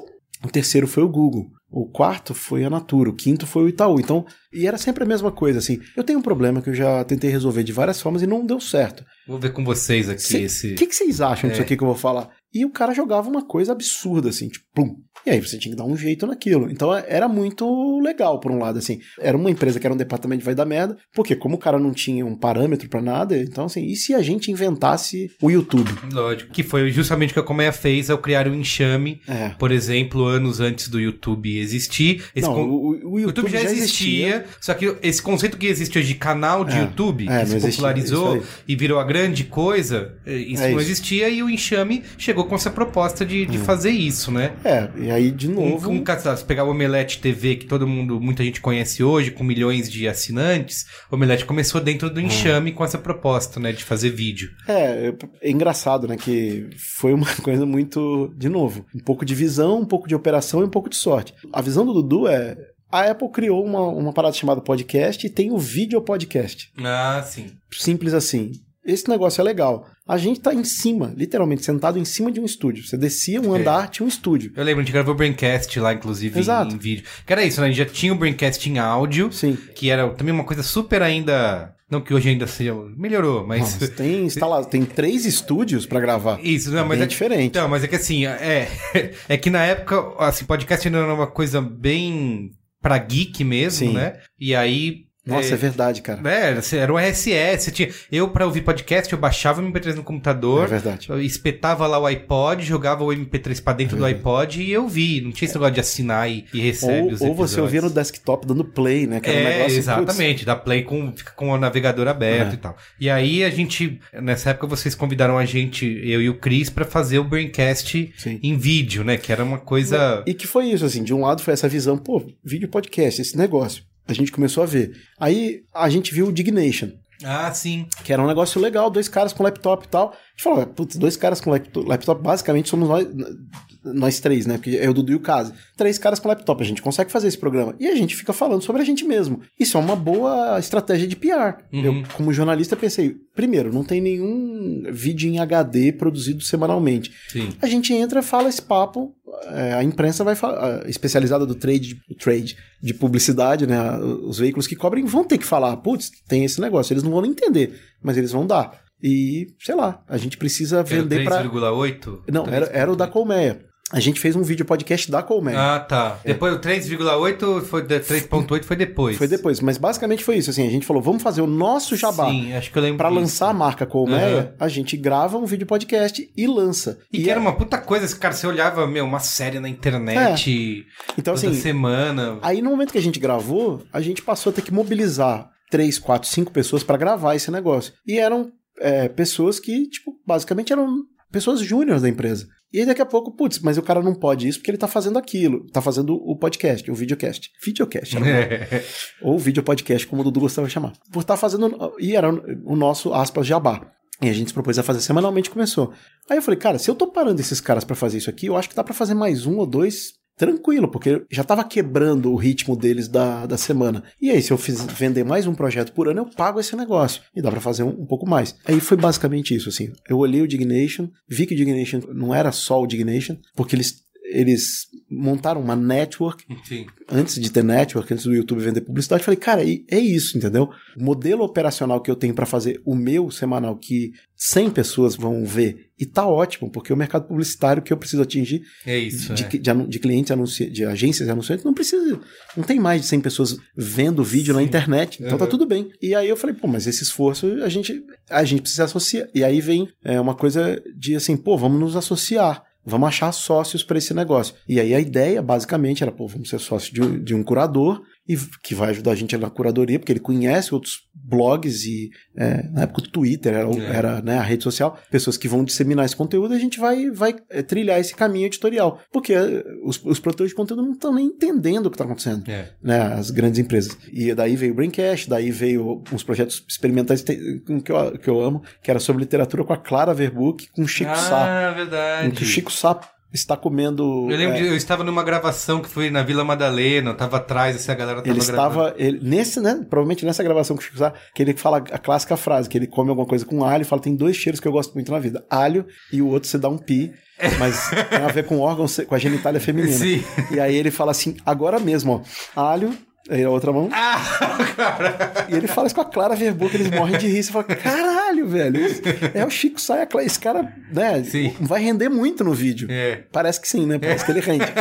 Mas a gente. É isso, assim. De um lado, é essa coisa de você falar, pô, eu vou experimentar alguma coisa que talvez não dê muito certo, mas é uma, uma experiência. E deu muito certo, porque, na verdade, ao fazer o enxame, a gente. A Colmé era uma empresa que fazia vídeo interativo, fazia produção high profile, uhum. queria fazer produções cada vez maiores e mais caras, e a gente descobriu uma vocação, uma identidade para fazer projetos mais jornalísticos, mais documentais, mais low profile, mais baratos e seriados. E isso foi uma coisa assim, que eu acho que mudou o, caráter da empresa definitivamente. A gente virou uma empresa que pensa conteúdo, por conta de uma visão de que a gente precisa. Pois, e se a gente, se, é, não sabendo que era impossível, ele foi lá e se deu mal.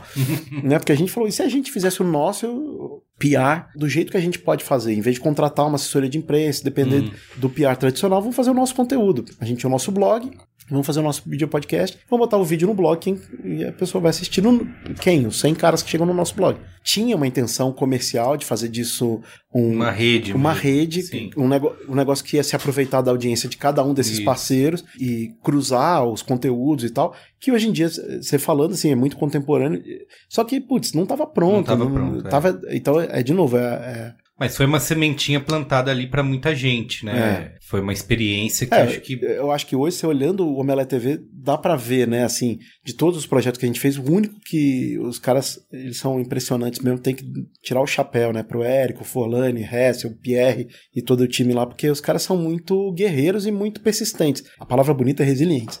É. E eles sacaram o valor daquilo e, pô, vamos bancar esse negócio até dar certo uma hora deu. E aí, qual que é o momento que isso tudo acaba, assim? Que você tem, uh, comete essa imagem construída, né, dessa produtora digital super escolada, à frente do seu tempo, entregava esses trabalhos premiados e tal, e aí, de repente, não tem mais. É, porque... porque você falou que as outras, por exemplo, a Cubo e a Gringo viraram agências e a Colmeia não, não então, ia fazer isso. É, é, é, muito louco, porque no ano de 2010, mais de 50% da nossa receita virou é, receita vinda de cliente direto. Ah, sim no ano de 2010, 9. 9 já. Depois que, é, imediatamente depois que a gente ganha é, os, todos os prêmios com o trabalho de Greenpeace, Greenpeace Weather, que era um jogo de tabuleiro versão, versionado para o mundo online, em que você pega o War e faz um jogo que é competitivo, né, para quem domina o mundo, para um jogo de quem salva o mundo, criação do Onça.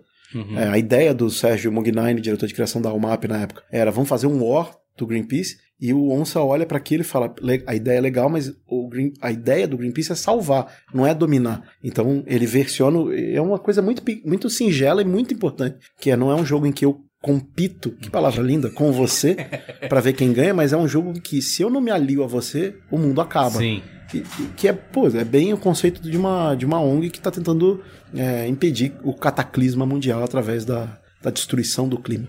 é, e aí depois desse trabalho, é, foi isso. O, o, call center passivo começou a funcionar. As pessoas ligavam, empresas, marcas começaram a ligar pedindo soluções malucas e aí a gente começou a, a ir. Então isso foi no ano de 2009. Aí 2010 já virou, 2011 é, era 100% da nossa receita vinha de marcas. 100 não, 95 vinha de marcas. E aí ficou estabelecida uma situação muito difícil, porque era um, um, grupo de empresas de produção com uma empresa que, na falta de um termo melhor, existia o termo agência de conteúdo. Sim. A gente era uma agência de conteúdo, que esse termo, para mim, é um pouco surreal, é que nem agência de social. Sim. Um outro termo meio surreal. Mas na prática a gente era um, um, um estúdio de produção, criação e planejamento com foco em conteúdo. Pode chamar de estúdio, é um bom nome. Mas não era o nome que era, seria vendável. Se eu falasse, ah, eu sou um estúdio, o cara ia olhar pra mim e falar, são três caras numa sala. Porque estúdio no Brasil é, ou é, ou é um, um, um, lugar grande onde se grava um filme, ou é três caras numa sala que fazem design. Não era Sim. nenhuma coisa nem outra, não dava para usar esse nome. Por uma questão de, de mercado. Então a gente virou esse outro troço, porque, cara, é muito engraçado. Quando você fala produtor, o cara te põe para baixo automaticamente. Sim. E aí, enfim, a gente virou esse bicho diferente que atendia esses caras, mas isso criava uma situação complicada, porque daqui a pouco eu estava atendendo uma marca e o meu sócio, na verdade o sócio majoritário, o cara que tinha 70% da empresa, ele vendia para a agência que atendia aquela marca. Então eu, eu conflitava Lógico. com ele, eu criava um problema. Quem é essa empresa? Essa empresa é do fulano. Pô, fulano, você tá me atrapalhando, entendeu? Então tinha uma, uma situação, por mais que a gente não comprasse mídia, por mais que a gente, cara, de fato, a gente não atrapalhava as agências, mas eventualmente Rolava criava um melindre.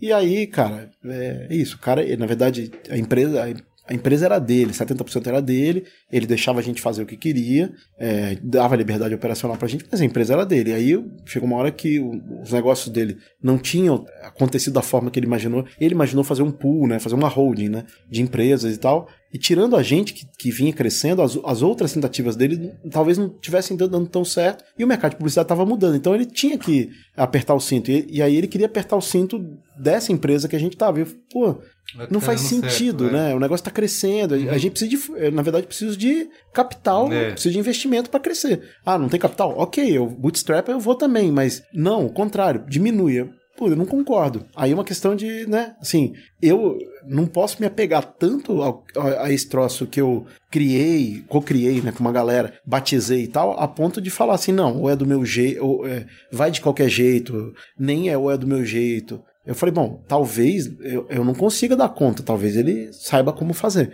Então, tudo bem também. É, vamos sair, porque eu não concordo com o caminho que ele quer tomar. E, e de novo, quem tem é, 70% da empresa é o dono, então ele é o dono. E a gente conversou nós três e falou, cara, eu acho que temos que sair. Estamos de acordo? Alguém quer ficar? Eu, eu Dudu e o Casa. E, e concordamos que os três, nós três queríamos sair. Eu até na época, até fiquei assim, meio na dúvida. O caso ficou meio na dúvida. O Dudu super determinado.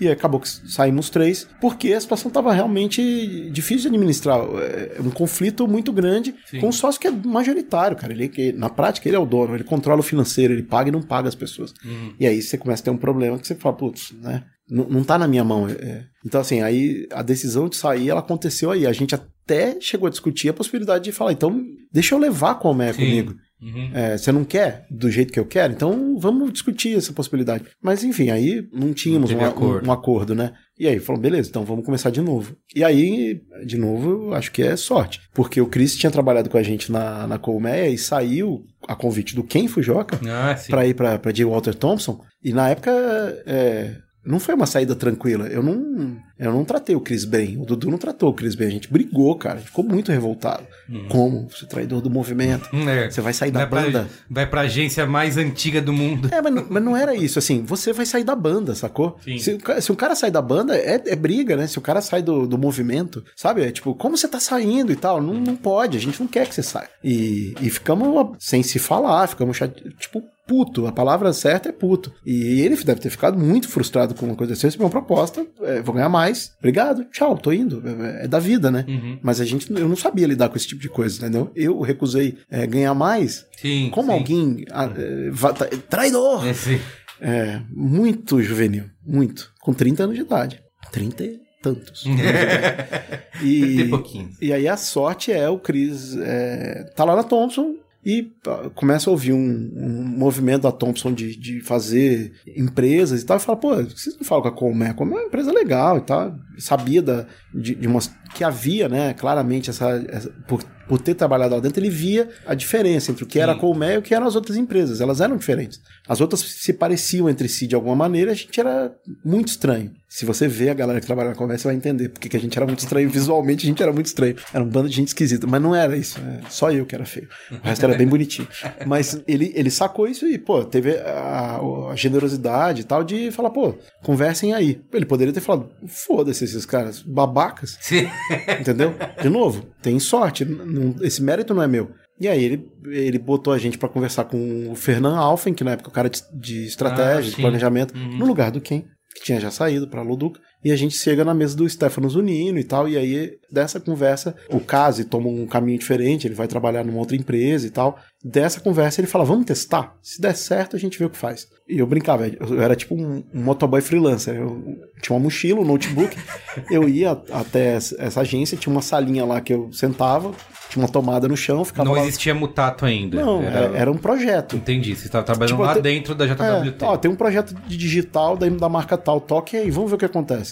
E aí a gente vai, vai tocando, daqui a pouco acontece uma coisa, ao longo de, sei lá, seis meses, oito meses, isso vira a mutato. E aí, depois que virou a mutato, talvez seis meses. É, isso vira mutato. E aí eu tinha batizado a Colmeia, era um projeto meu que eu tive na época que eu trabalhei na, na empresa de TI, que eu julgava que uma, até comentei isso naquele podcast que a gente gravou sobre publicidade, uhum. que eu vejo as consultorias de TI dessa forma, né? Elas, elas têm uma marca muito forte, mas se você conhece, eu trabalhei numa consultoria de TI de, de um certo nível, tem vários outros, mas se você vê como funciona, na prática é um conglomerado de freelancers não, não existe aquela empresa, porque Sim. ela vende, ela outsource, né? Ela vende pessoas que vão trabalhar naquele projeto. Então, assim, naquela semana você fechou o projeto, você tem que achar um freelancer que vai entrar naquele job. É, eles, não, eles não podem ter um exército de pessoas pagas à disposição. É, eles, então, assim, tem uma questão ali. É, de billable, de você vender hora e tal, que ela é, cara, muito problemática. E, e, a marca que vai definir o preço. Se você vende com a marca A, ela vale tanto, com a marca B vale tanto. Quando eu entendi esse negócio, eu falei, cara, isso é um sistema um pouco complexo, mas, tipo, as abelhas funcionam nesse sistema. Então tinha uma viagem minha de sistema e blá blá uhum. blá, que eu achava que era Colmé. Quando eu mostrei a ideia da Colmé pro cara que criou a marca da Colmé, ele falou, mano, vocês não são umas abelhas organizadas. Vocês são uns bichos toscos que roubam mel, sacou? E aí ele fez o logo da Colmé, que era um ursinho uhum. muito fofinho. Sim. Que, deu, que era um logo muito legal. É, é. Então, quando veio o momento da Mutato, o Dudu botou o nome, criou a identidade visual. Depois o, o Caio Sartori finalizou, né? Deu um, deu um acabamento naquela identidade visual que é da, da Mutato. Mas o conceito muito básico é a colmeia Era uma empresa que surgiu com um propósito e ela foi, ela se transformou três, quatro, cinco vezes. Para cada pessoa que trabalhou na Colmeia por um certo tempo, ela, ela vai conseguir dizer é, o quanto isso foi mudando ao longo do tempo. Então ele falou, pô, é, na verdade, a constância que a gente tem é uma variável porque a constância é a mudança. Uhum. Tipo, é, isso aconteceu o tempo inteiro na, na, na história da Mutato. Eu, eu acho esse nome é, muito feliz, assim, do Dudu, porque sempre que dá problema na Mutato, a gente tem como falar assim, então, mas lembra é, que você veio trabalhar numa empresa chamada Mutato? Sim. Porque é doído, cara, quando as coisas começam a mudar, mudar, as pessoas reclamam. Isso, mas... isso é um, é um bom uh, gancho pro, pro que a Mutato fala que é um, é um modelo híbrido, né? A gente até discutiu bastante modelo de agências no Braincast 272, quem vai salvar as agências de publicidade? E a gente tem justamente a Mutato embaçando aí essa divisão, essas barreiras entre o que é agência tradicional, entre o que é produtora, Sim. né? E, e, é bem o que você falou, né? Da sua trajetória de putz, eu faço um pouco de tudo e ao mesmo tempo isso faz um sentido de alguma maneira. Como que é essa. Sei lá, cara, eu, eu para resumir bem resumido, é isso. É isso. eu, o, mas Tem assim... outro termo que você, vocês já falaram, que é fábrica de empreendimentos, né? Fábricas ah. de empreendimentos. É, eu, eu, eu, o Dudu é de novo, ele é muito feliz ao, ao, escolher essas pequenas pepitas, porque elas acabam fazendo sentido ao longo do tempo. Às vezes você olha e fala, puta, mas é isso mesmo, assim, sabe? É você entender que você tá afim de criar uma série. Esse conceito a publicidade nunca teve, né? A publicidade, eu sempre brincava que era isso. Tipo, eu era gerente de projetos. E aí, a única métrica da publicidade é impacto. Yeah. Tipo, isso não cabe numa planilha de, de gerente de projeto. Não tem isso no PMO. Uhum. Vamos medir. Não tem impacto. Tem assim, ficou pronto, atende requisito. Então, o modelo PMO não serve para conversa. Obviamente que você pode falar que serve, blá blá blá. Mas, cara, eu sofri muito assim, não serve, não serve, não serve. Aí você fala metodologias ágeis, fui estudar Scrum. Aí sentei lá no Scrum, aí falei assim: eu tenho uma pergunta para fazer. O que é um projeto ágil para vocês? Aí todo mundo, não, não, em termos de prazo, o que é um projeto ágil? Um projeto ágil é um projeto que é feito em até complete a frase. Aí o professor deixou eu fazer essa pergunta para os alunos. Aí ele, professor, falou: eu vou responder por último. Um outro respondeu. Aí eu, aí eu falei: posso dar minha resposta? Aí eu dei a minha resposta. Para mim, um projeto ágil é um projeto que é feito em até três horas. Que é isso que eu vivi. Sim. Numa agência de, de, de, como produzindo para agências de publicidade. E aí o professor falou assim: definitivamente a metodologia do Scrum não foi criada para resolver esse tipo de situação que você está querendo. Você precisa de projetos de um mês. É por aí. É, a partir dali você vai ter que adaptar. E ele ficou muito interessado em me dar uma consultoria. Falou, pô, eu queria conversar, porque eu acho que dá para aprender com vocês, mas obviamente eu sou consultor, eu preciso ganhar por isso. Sim.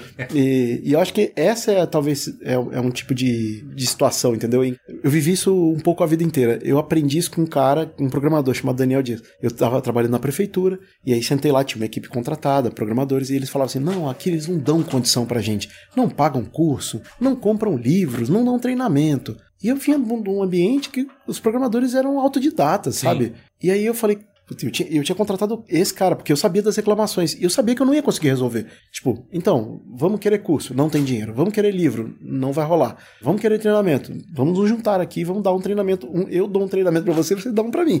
É o que nós temos dinheiro para fazer. Mais do que isso, não tem grana. Aí eu falei, por favor, cara, me fala você. É, porque todo mundo queria se especializar. Ele falou, cara, eu sou especialista em Google. Eu sei programar, eu entro no Google, pergunto pro Google, sei fazer as perguntas certas, ele me dá as respostas certas. Se eu faço as perguntas erradas, ele me dá a resposta errada. Então, esse tipo de mentalidade era a mentalidade que eu vinha vivendo com empresas de startup, na empresa de tecnologia, que é uma mentalidade muito diferente de uma agência de publicidade, em que, quando eu vi como era, eu falava assim, cara, é um bando de gente com muito dinheiro, muito recurso, muito mal acostumada. Tipo, o mundo real não não é assim. E eu tô falando, quando eu falo mundo real, eu tô falando de empresa grande também. É, o Cris tá falando, né? A parte da criatividade, que é o que eu quero fazer na empresa, é 5% do meu tempo. Eu não tenho uma condição melhor, porque eu tenho que entregar um caminhão de coisa. Então o cara se vira, mas como a agência de publicidade tradicional se especializou muito, o cara só é criativo. Sim. O outro só é não sei o quê. Enquanto você vai ver lá fora, alguns estúdios, algumas empresas, que as pessoas são multitask, e eu não estou defendendo que as pessoas sejam multitask, tá? Tô só dizendo que é, é uma realidade. Ou elas têm que fazer aquilo com uma certa condição muito específica. No fim, eu acho que é o seguinte: a gente no Brasil olha muito para os Estados Unidos. E, cara, talvez seja um problema olhar para o país mais rico do mundo, longe, e que tem os é melhores salários do mundo, longe, que tem uma condição de trabalho única e querer replicar ele Isso, num modelo exato. que não é. Então, é, São Paulo é a Nova York da América Latina. Tipo, então, falta só umas 400 linhas de metrô. Tipo, não é. Vamos olhar. para começar, né? É, vamos olhar de uma maneira diferente, senão a gente vai. é se frustrar muito. Então, não respondendo a sua pergunta, mas tentando é, explicar, eu acho que assim, o fato de você estar tá na internet te leva para uma condição que ela é típica da internet, que é uma condição que até hoje é, eu não sei bem explicar, entendeu? Tipo, cara, quando você acha que, a, que as coisas estão, elas estão mudando. E eu acho que vai chegar uma hora que isso não vai mais acontecer. Uhum. Tenho a sensação de que vai chegar uma hora que a gente vai ter um novo status quo, mas de fato, até agora não chegou esse momento. A gente está vivendo esse fluxo contínuo de transformação em que as coisas estão muito fluidas. E eu acho que assim, o modelo que a gente criou era um modelo muito simples. Assim, a gente conseguiu sobreviver vendendo male male horas e projetos. Esse é o conceito. Obviamente que quando a gente passou a, a, até a Mutato, o cliente precisa comprar, é muito engraçado, né? É, como o cliente precisa comprar. Então ele precisa comprar em modelo FII. O modelo FII é o modelo de não, ok, vamos estruturar. Mas o que eu aprendi, e na prática é o seguinte: pessoas dedicadas a um projeto fazem bons projetos. Pessoas que fazem quatro projetos por dia não, não entregam. Sim. Você, dá para fazer dois por dia. É, dá para olhar para duas coisas diferentes, a não ser que sejam tarefas muito simples, né? que seja, sei lá, pastel. É, de fato, assim, vou, vou, fazer pastel e posso fazer infinitos pastéis por dia, porque eu, eu não. É o Charlie Chaplin, né? Eu aperto aquele parafuso, eu não olho pro projeto. Uhum. Então, alguém tem que ter o trampo de ver se o pedido tá certo, de preparar a massa, de botar o recheio. Mas o cara que frita o pastel, ele só frita o pastel. E aí dá pra você fazer infinitos pastéis num dia, porque o seu trampo é pegar um, um, objeto do ponto A, botar no, no lugar de preparo, quando ele atingir o ponto certo de preparo, você botar no ponto B uhum. e gritar, pronto, pronto. E a pessoa que, e, e toda a definição, como eu identifico se esse pastel é de carne, queijo, calabresa ou especial, que é o pastel. é isso. Só quem, só quem vem para São Paulo sabe que é um pastel especial, especial, né? Que é, que é, o de carne com ovo. aí. Carne com ovo, queijo, mussarela, banana e, e, feijoada. E maior. Exato. Tem, a, a, relação com o cliente também é diferente dessa experiência que... É, então... Porque assim, eu, eu, eu faço essa pergunta baseado em, até num, conectando com outra que eu ia fazer sobre conteúdo em tempo real, que você alguns cases, né, para Netflix que todo mundo viu, retweetou, que são hits instantâneos, que é o caso do tweet do House of Cards lá, que tá é difícil competir. Tá difícil competir, exatamente, isso foi notícia, Sim. né, primeira capa de jornal e tudo. Agora mais recente teve lá o Flávio Bolsonaro também dizendo tá que louca, querida. Isso, outro tweet dele. E que são coisas que se transformaram hits na internet Sim. e as pessoas e assim, quem é que fez isso, né? A Net, quem Sim. é essa personalidade da Netflix? Quem é que cria isso? Essa brasilidade que a Netflix tem de ser zoeira, de criar coisas, vídeos com. De um lado, a relação muda completamente. A gente, quando era a empresa com o Meia, ela era chamada com um briefing de um cliente que é o seguinte: você não precisa entender da minha marca. Uhum. Você está aqui para me, me trazer novidade. Então era uma relação muito louca, assim. O cara me desafia, sabe? Uhum. Era, era muito sofrido. Me porque desafia, É, sem sacanagem. O cara falava assim. E, e, o cara falava. E a gente falava assim: não, mas é porque eu acho que a gente não acertou. É porque não acertava, né? O cara me desafia. Aí você fala assim: então troca a cor do logo. Vamos fazer tudo o contrário. O cara, pô, não é isso. Aí eu falo, pô, mas. Eh, aí ele falou assim, cara, é, confia em mim. Eu já entendi que o que eu estou fazendo não tá certo, eu preciso de ajuda para chegar num outro lugar. Vamos junto, eu te ajudo a chegar no resultado. Mas eu preciso que você me traga um negócio que eu não conheço. E aí a gente ficava, ficava, ficava, ficava. E aí trazer pessoas que não eram dessa indústria funcionava. Porque uhum. eu trazia o cara como o Cris Dias, que vinha do grassroots, do underground é. da, da, internet, da, como é que era? Meritocracia informal da internet, é. e trazia um cara que nem o Arthur Lobeck, que é um cara que vem do mundo editorial, e juntava esses caras com um, um diretor super competente como o Júlio Taubkin, que tinha uma pegada de conteúdo, e com um bando de nerd, programador e um bando de outros caras. O que, que isso vai dar? Né? Isso vai dar em alguma coisa muito diferente do que o normal, o tradicional. Que é uma dupla de criação, né? Redator, diretor de arte com o mesmo outfit. Isso, é. Que não é de tantos dolls, não. mas é um outfit com às vezes o mesmo look and feel. Vamos só falar inglês agora.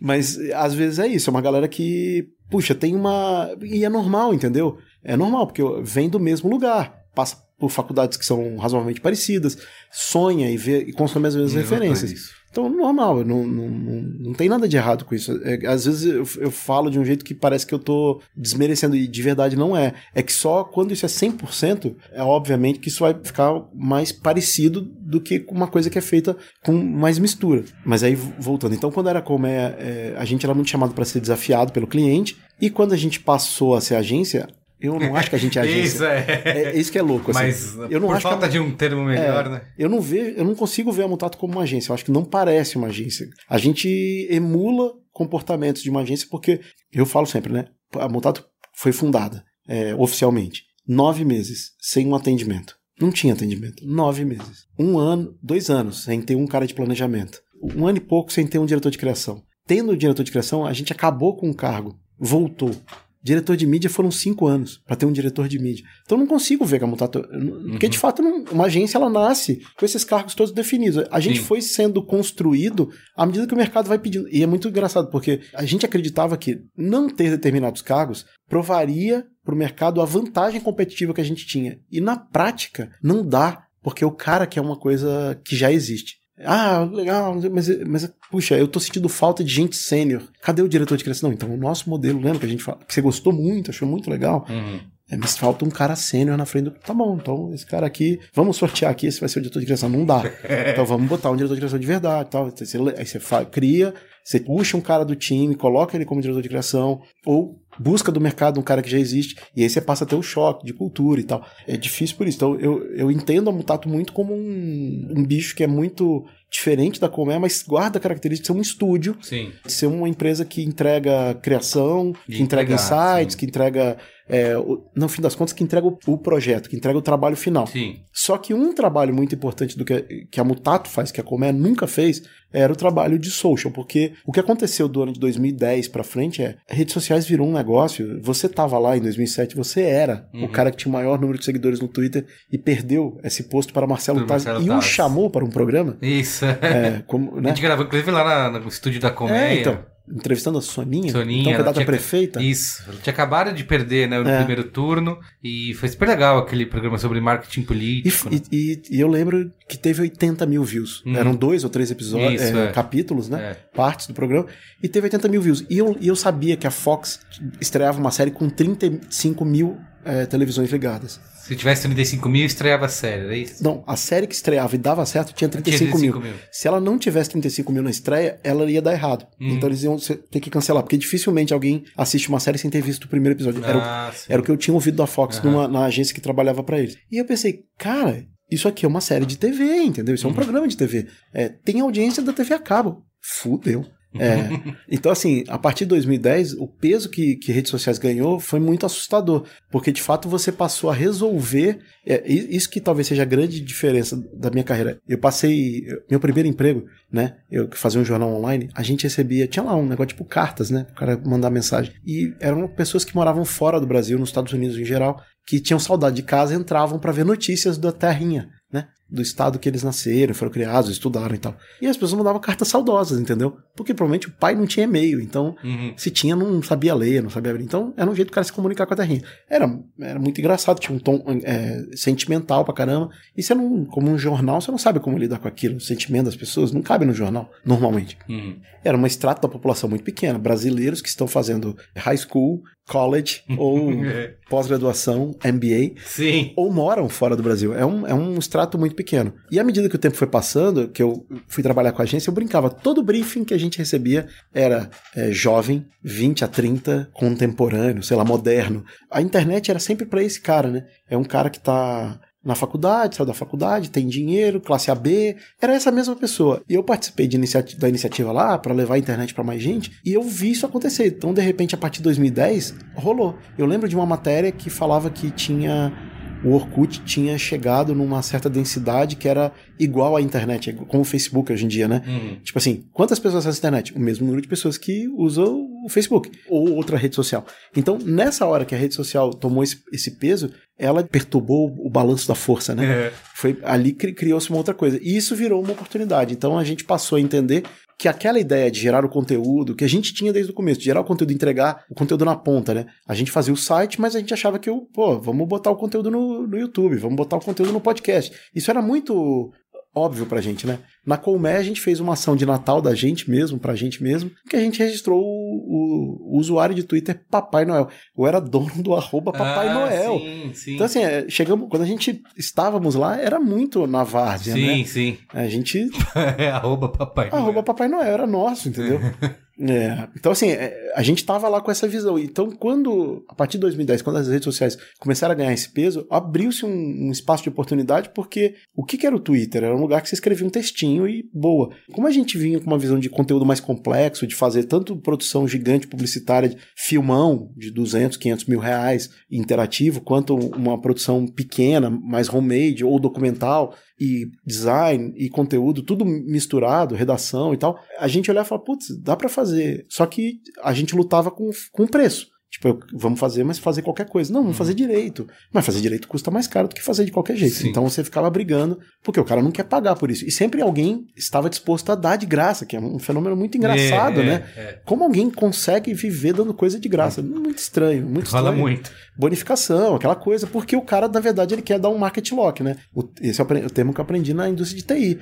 Você quer manter o, o cliente travado dentro de você, porque aí você tem uma condição melhor de jogo. Uhum. Normal, jogo do mercado, não tem nada demais. Mas era, era um processo muito difícil com a, a, criação da Mutato, a gente passou a ter uma oportunidade um pouco melhor, porque a gente passou a ter uma. Fôlego não é o, o, nome, porque a gente não tinha tanto fôlego. Era uma startup, tinha que bootstrap, tinha que entregar resultado todo trimestre, tinha que mostrar que tá com a, conta paga. Então não era uma startup do mundo .com, como uhum. eu vivi, que você tinha funding, que é chamado de dinheiro em português, para três anos de vida. Você não tinha, você tinha que todo trimestre mostrar que você está pelo menos chegando perto do break-even para no final do ano zerado, Sim. ou dar lucro de preferência. Então, assim, a gente conseguiu é, manejar as coisas ali dentro da empresa. Por isso que eu falo, acho que é, a, talvez a grande característica que, profissional que eu tenha é um misto de democratização, podemos chamar de orcutização, com interdisciplinaridade, multidisciplinaridade, que também podemos chamar de diversidade, com uma outra coisa que é dar um jeito e fazer no preço. Que, também, dar um jeito. que eu não sei como é que chama isso do jeito certo. Então, é, é juntar esses três pontos, assim.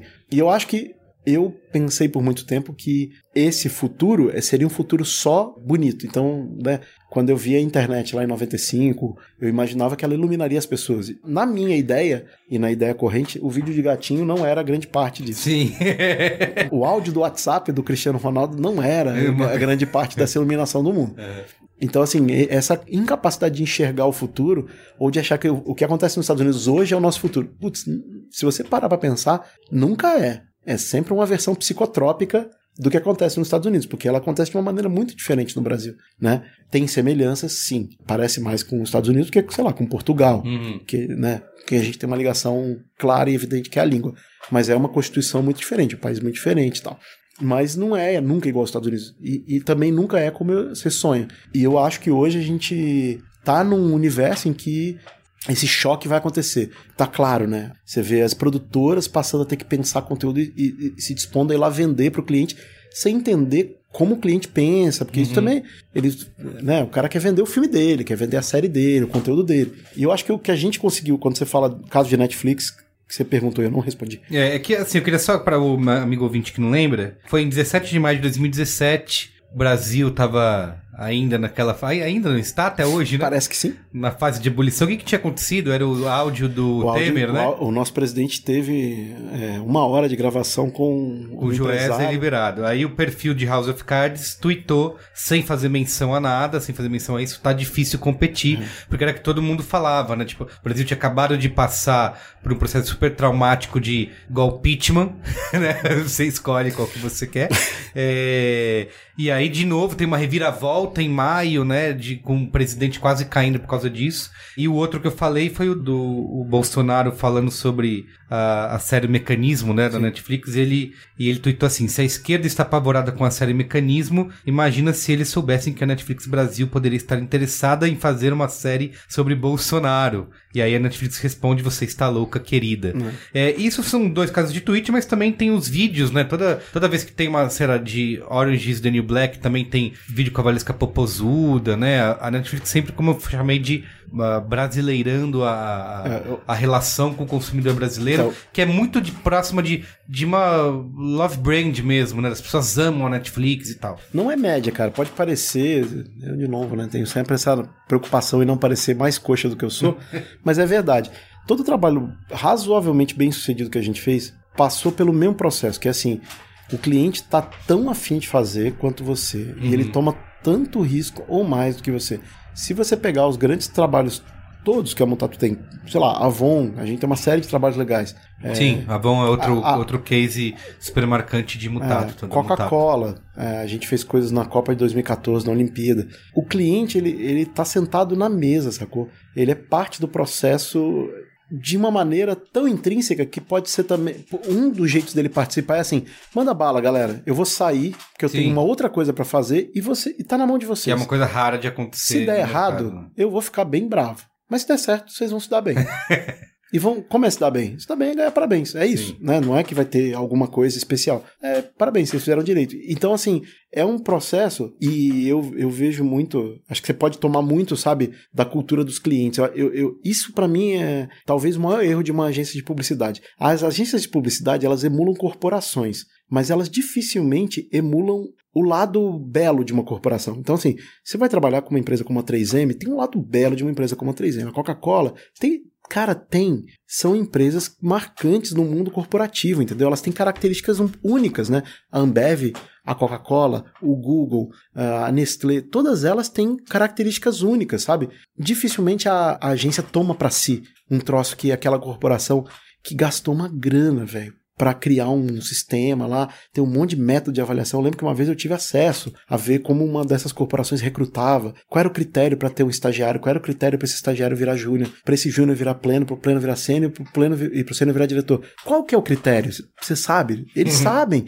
E tá claro, quando você é estagiário, o cara tá buscando alguém flexível, capaz, que é afim de aprender, uhum. sabe? Ele tá buscando, e aí pro cara subir, ele tá buscando outra coisa, depois outra, depois outra. Ou seja, você tem que se adaptar para estar tá numa grande estrutura como essa. E as agências sei lá, parece que não ignoram isso. É, ignoram conceitos de RH, ignoram Sim, conceitos de cultura. Total, total. E, e, e eu sempre olhei para isso como uma puta oportunidade, assim. Aí o cara volta falando, olha que coisa legal que tem na marca tal, na, na, na empresa tal. Uma das coisas que é pública é o keynote unicórnio da Netflix sobre cultura, né? Uhum. É um keynote mínimo de, sei lá, 300 slides. e, e, pô, tem uma coisa que daquele... sobre a cultura da empresa é. toda. E tem uma coisa de, desse keynote de Netflix para mim que foi marcante, assim, que é candura. Muito, sabe? É um slide. E ele... Candor. Que linda a palavra. Candura é um pouco mais, parece estar em Minas. Isso, é. Parece estar indo pra igreja. Candor. É muito mais diferente. E a candura é o seguinte, cara. Se você puder falar de forma cândida alguma coisa para alguém, você pode falar o que você quiser. E faz sentido, sabe? A gente, quando fala de maneira irônica ou depreciativa, eu falo de maneira muito agressiva, tá uma merda, sabe? Agora, se você consegue é, botar de, de, um jeito cândido, a crítica ela vira construtiva automaticamente, que é assim, putz, cara, eu não gostei. O que, que a pessoa pode fazer é, com você? Tipo, te bater porque você não gostou? Não. É diferente falar, isso tá uma merda. Desculpa, tá uma merda. Realmente a pessoa pode te bater. E, e é muito engraçado, porque desculpa não muda nada. Que é depois, desculpa, eu te odeio. É.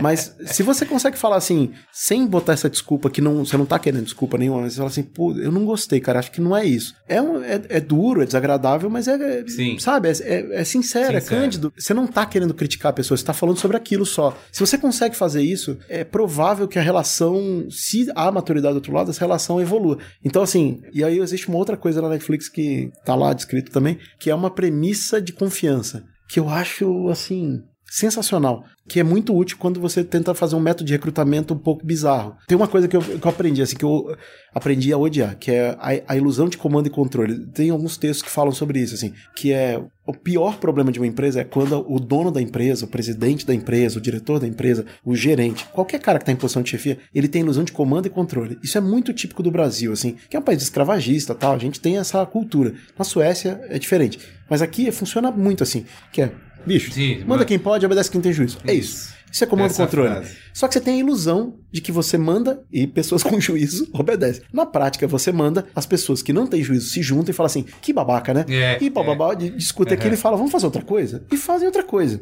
E depois fingem que foi o que, que fizeram o que você mandou. Isso se elas têm é, falta de juízo, mas algum bom senso. Porque, em geral, aquilo que você mandou não é a coisa adequada é. a ser feita. Se elas não, não, se importam mesmo, elas fazem o que você mandou e quando dá errado, fala: mas a gente fez o que você mandou. E aí, se você também não tem juízo nenhum, você diz que não foi, e aí você demite as pessoas e dá punições. E você estabelece uma, uma maravilhosa disfuncionalidade que é o The Office, tá? Resumido, a gente tem um seriado inteiro sobre isso. Sobre isso. É.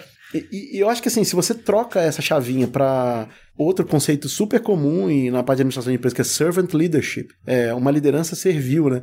Se você troca para esse modelo em que você fala assim, bom, eu tô aqui para te ajudar a resolver problemas. Qual é o problema que você tem? Que Falando isso pro Silvio Santos. É, e, e, a ideia original era uma outra ideia que ela queria resolver aqui muito rápido para aproveitar é, o momento que a gente tinha. Então, assim, é, e aí, por exemplo, do Google, você vê muito essa questão da autonomia, do cara ter lá uma autonomia e, tipo, mandar bala, porque ele tem até Mas um isso tempo. é um relacionamento super raro, né, no Mas nossa não- indústria, assim, de... Mas, mas assim, ó, vou dar um exemplo. Da Coca-Cola você tem uma vontade de inovar.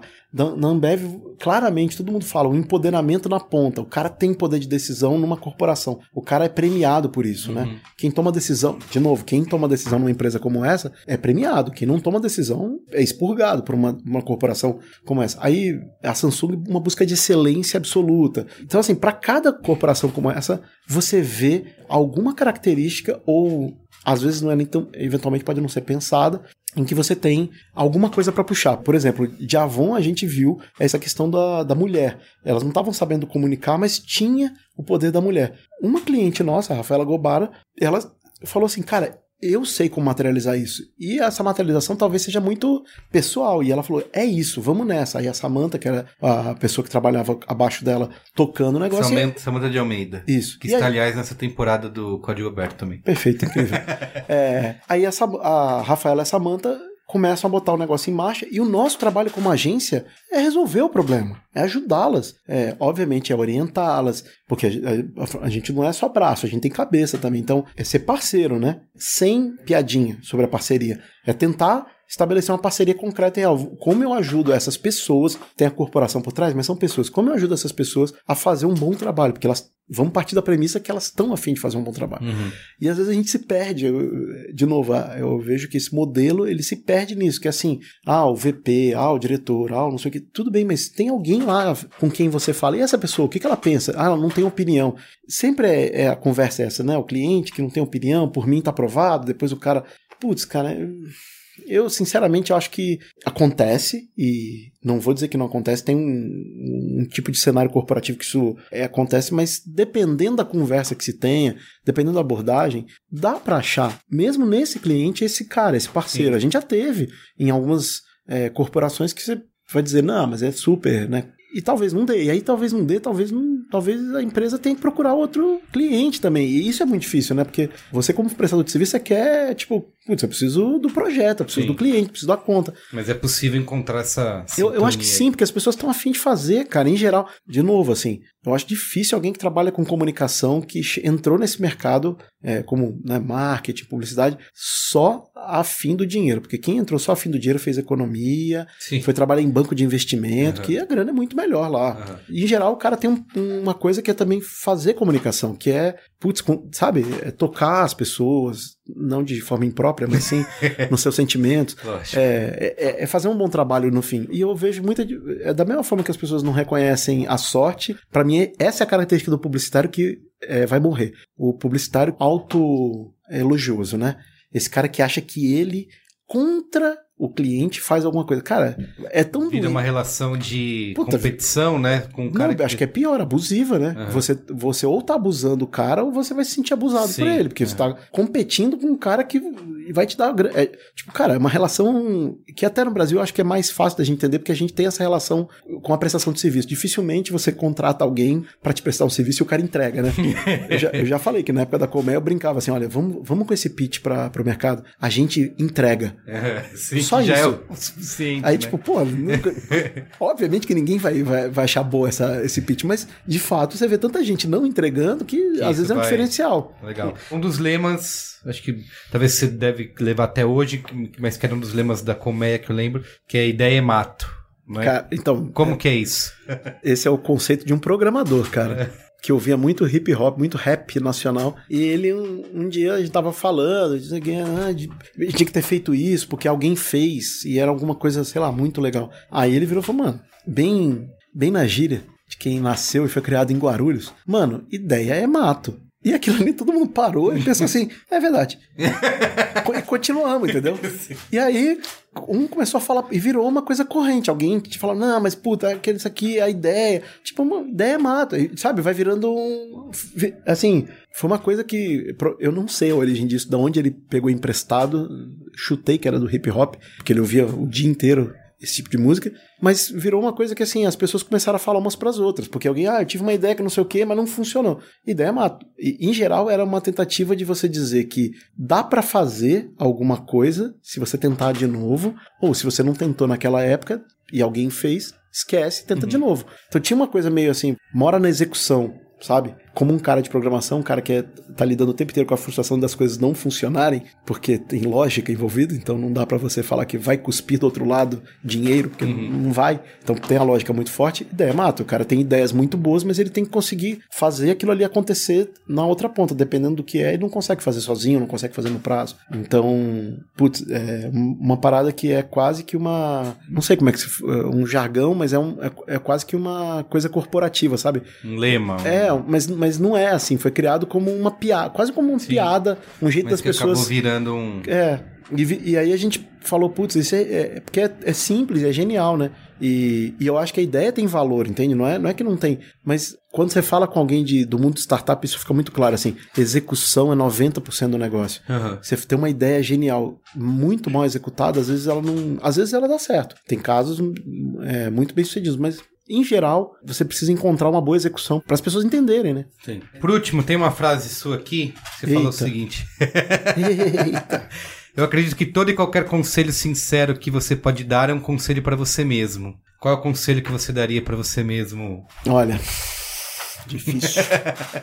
para eu mesmo? É, pode ser o. Qual é eu mesmo? Pode ser o Passamani jovem. O jovem Passamani? É. Olha, eu acho que assim, faça uma coisa que você tá afim, se esforce. Eu acho que tem uma, às vezes, pra, eh, falando, criticando os millennials, o esporte preferido das pessoas que têm a minha idade, que eu tento evitar, mas às vezes é inevitável, é, tem uma coisa de estar tá acostumado com uma, um, enfim, tudo, um mundo muito mais instantâneo. Sim. E às vezes a pessoa desiste antes de ter dado tempo, entende? Verdade. É, então, é, eu, eu falo sempre, Pô, tem umas coisas do. É, eu não vejo mérito nenhum em fazer aniversário, mas. Porque você só tá vivo, né? Passou um ano vivo. Pô, Parabéns. Você evitou o Darwin Award. né? Mas tem uma coisa assim de ciclo, sabe? Tem dia, tem semana, tem mês, tem bimestre, semestre, trimestre, tem ano. É, parece que o trimestre vem entre o semestre, e depois tem ano. Às vezes as pessoas não dão esse tempo, sabe? Que o mundo tem. A gente tá muito mais imediatista. Tá né? muito mais imediatista. Então, assim, putz, um exemplo que eu dou é assim: eu fiz uma mudança de vida. Quando eu vim para São Paulo, e eu me propus a ficar aqui três anos. Eu falei, eu vou ficar três anos, e aí depois de três anos eu assumo o fracasso. Deu o primeiro ano, eu falei, fracassei. Veio o segundo ano, eu falei, nossa, fracassei muito. Veio o terceiro ano e eu esqueci de ter contado. Uhum. Tava rolando. E aí eu só fui lembrar quando já deu três anos e meio. E eu falei, ah, então quer dizer que é assim que dá certo. É quando você para de ficar pensando que tá dando errado, né? Ou quando você não sente mais que, putz, faltam dois meses para aquela data, mas ter colocado aquela data, sabe? Pô, pior que seja, se eu não tiver ferrado, se eu não tiver desempregado, se eu não tiver como não pagar, se eu tiver na situação que eu não posso pagar aluguel, eu volto, porque eu tenho uma mãe, mamãe tem uma casinha, um quartinho para mim. Sim. Mas caso isso não aconteça, eu vou tentar, tentar porque é o tempo que as coisas precisam. O Ariel Gajardo, que trabalhou comigo em duas situações, uma vez ele falou isso, falou que ele saiu do, de um emprego e o cara falou para ele: Você tá, tá errado. E ele tinha recebido uma proposta, estava muito afim. E o cara falou para ele: Você não esperou o tempo. Você não esperou dar um ano aqui. Sair antes de um ano é, é, o seu grande erro. E eu, sempre que eu olho o currículo das pessoas, hoje em dia é muito comum, Isso. seis meses e tal. Quanto tempo? Eu, eu não acho que o cara precisa ficar mais de um ano, mas um ano, cara. Fica um ano naquele lugar. Porque você vai ter provavelmente visto o ciclo completo das coisas ali. Uhum. Obviamente, tem lugares que as coisas rodam mais fácil, você já sabe que é um horror, você descobre que você está trabalhando, sei lá, na, na ilha do Dr. Morro, no lugar. aí não fica aí um não, ano, não né? Não fica um ano, mas se não for, né, um caso sim, muito sim. clássico e tal, fica um ano, experimenta o processo inteiro e fala, pô, deu. E antes de tomar. Aí a outra coisa é. Lembra que a sorte está nesse processo, assim. Às vezes você tá fazendo tudo certo, mas, cara, as coisas não acontecem. Se você fizer o esforço de pensar nas coisas, de focar e trabalhar, né? que é difícil. O tempo inteiro, celular aqui. Daqui a pouco eu nos, é, gravando com você e falando no celular com alguém. No papinho que as pessoas ficam, no probleminha. É, você pensou, você se esforçou intelectualmente, você, você, fez o trampo de ir no trabalho, de dar o trampo, né? Uhum. E, e, e, perseverou por um ano e não rolou. Cara, você fez o que podia e a coisa não aconteceu. Vai para uma próxima, de repente, tenta de novo. Pode ser que aquele não seja o lugar para você.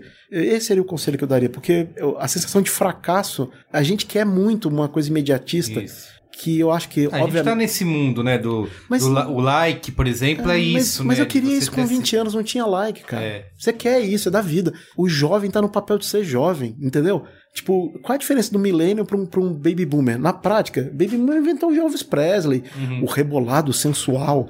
Isso também era uma coisa inadequada socialmente. É, é, é, a juventude, ela, ela cumpre esse papel de querer a disrupção, que é outra palavra maravilhosa. Disruption. É a nossa segunda vice-campeã da Copa de Buzzwords. eu sei. Então a juventude busca mas, mas para eu cumprir o meu papel de ser um cara que representa o mercado publicitário, eu tenho que falar disruption. Disruption. Então a juventude é disruptiva. Olha que maravilhoso. Agora sim, encaixei legal. E eu acho que isso é o papel dela. Ela tá lá para isso mesmo. Você que tem um pouco mais de idade como eu, aí o conselho que eu estou dando para mim é tente lidar com isso da melhor forma. Porque é difícil. Você vê que as pessoas querem te aposentar. Elas querem te colocar no papel de velho. E você não tá afim de se aposentar, nem tá afim, nem tá afim de se reconhecer como velho. Então, o, o conselho que eu tenho me dado agora é assim: aceita que dói menos, aceita que eles não. Você não vai fazer parte da galera. Eu acho que o que mais é, complica quem chega na, nessa fase é, da vida é isso. Então, assim, se eu tivesse 20 anos, eu, o conselho que eu gostaria de receber é: continua tentando. Tente ser inteligente, dá, mas, mas trampe, entregue. Tenha certeza que pediram para você um troço e você entregou. Falaram que era para ontem, você entregou para ontem. E passe por aquele processo por um ano. Passou um ano, você vai olhar para aquilo ali de um jeito, tipo assim, olha, esse foi o ciclo que eu fiz, eu, eu não sabia nada, agora eu sei um pouco, eu sei tudo, e agora eu posso ir para um próximo ciclo aqui dentro com essa, esse chefe, essa galera, ou talvez não seja mais a hora. Mas não desista antes de um ano, porque aí também não. E se não deu certo, se, não, se você não virou CEO da, da empresa com um ano. Vida também. É, talvez tenha uma questão de sorte ali, e aí você, como. Aí sim, você, como CEO da sua própria vida, você pode tomar uma decisão que seja qualquer que você queira. Muito bem. Passa, valeu, muito valeu, bom. Desculpa eu, falar muito e sem sentido. Imagina, ficaria mais umas três horas aqui, tem mais perguntas para te fazer, mas foi demais. Obrigado. Tá valeu, obrigadão. Valeu. Hein? Este podcast foi editado por Caio Corraine.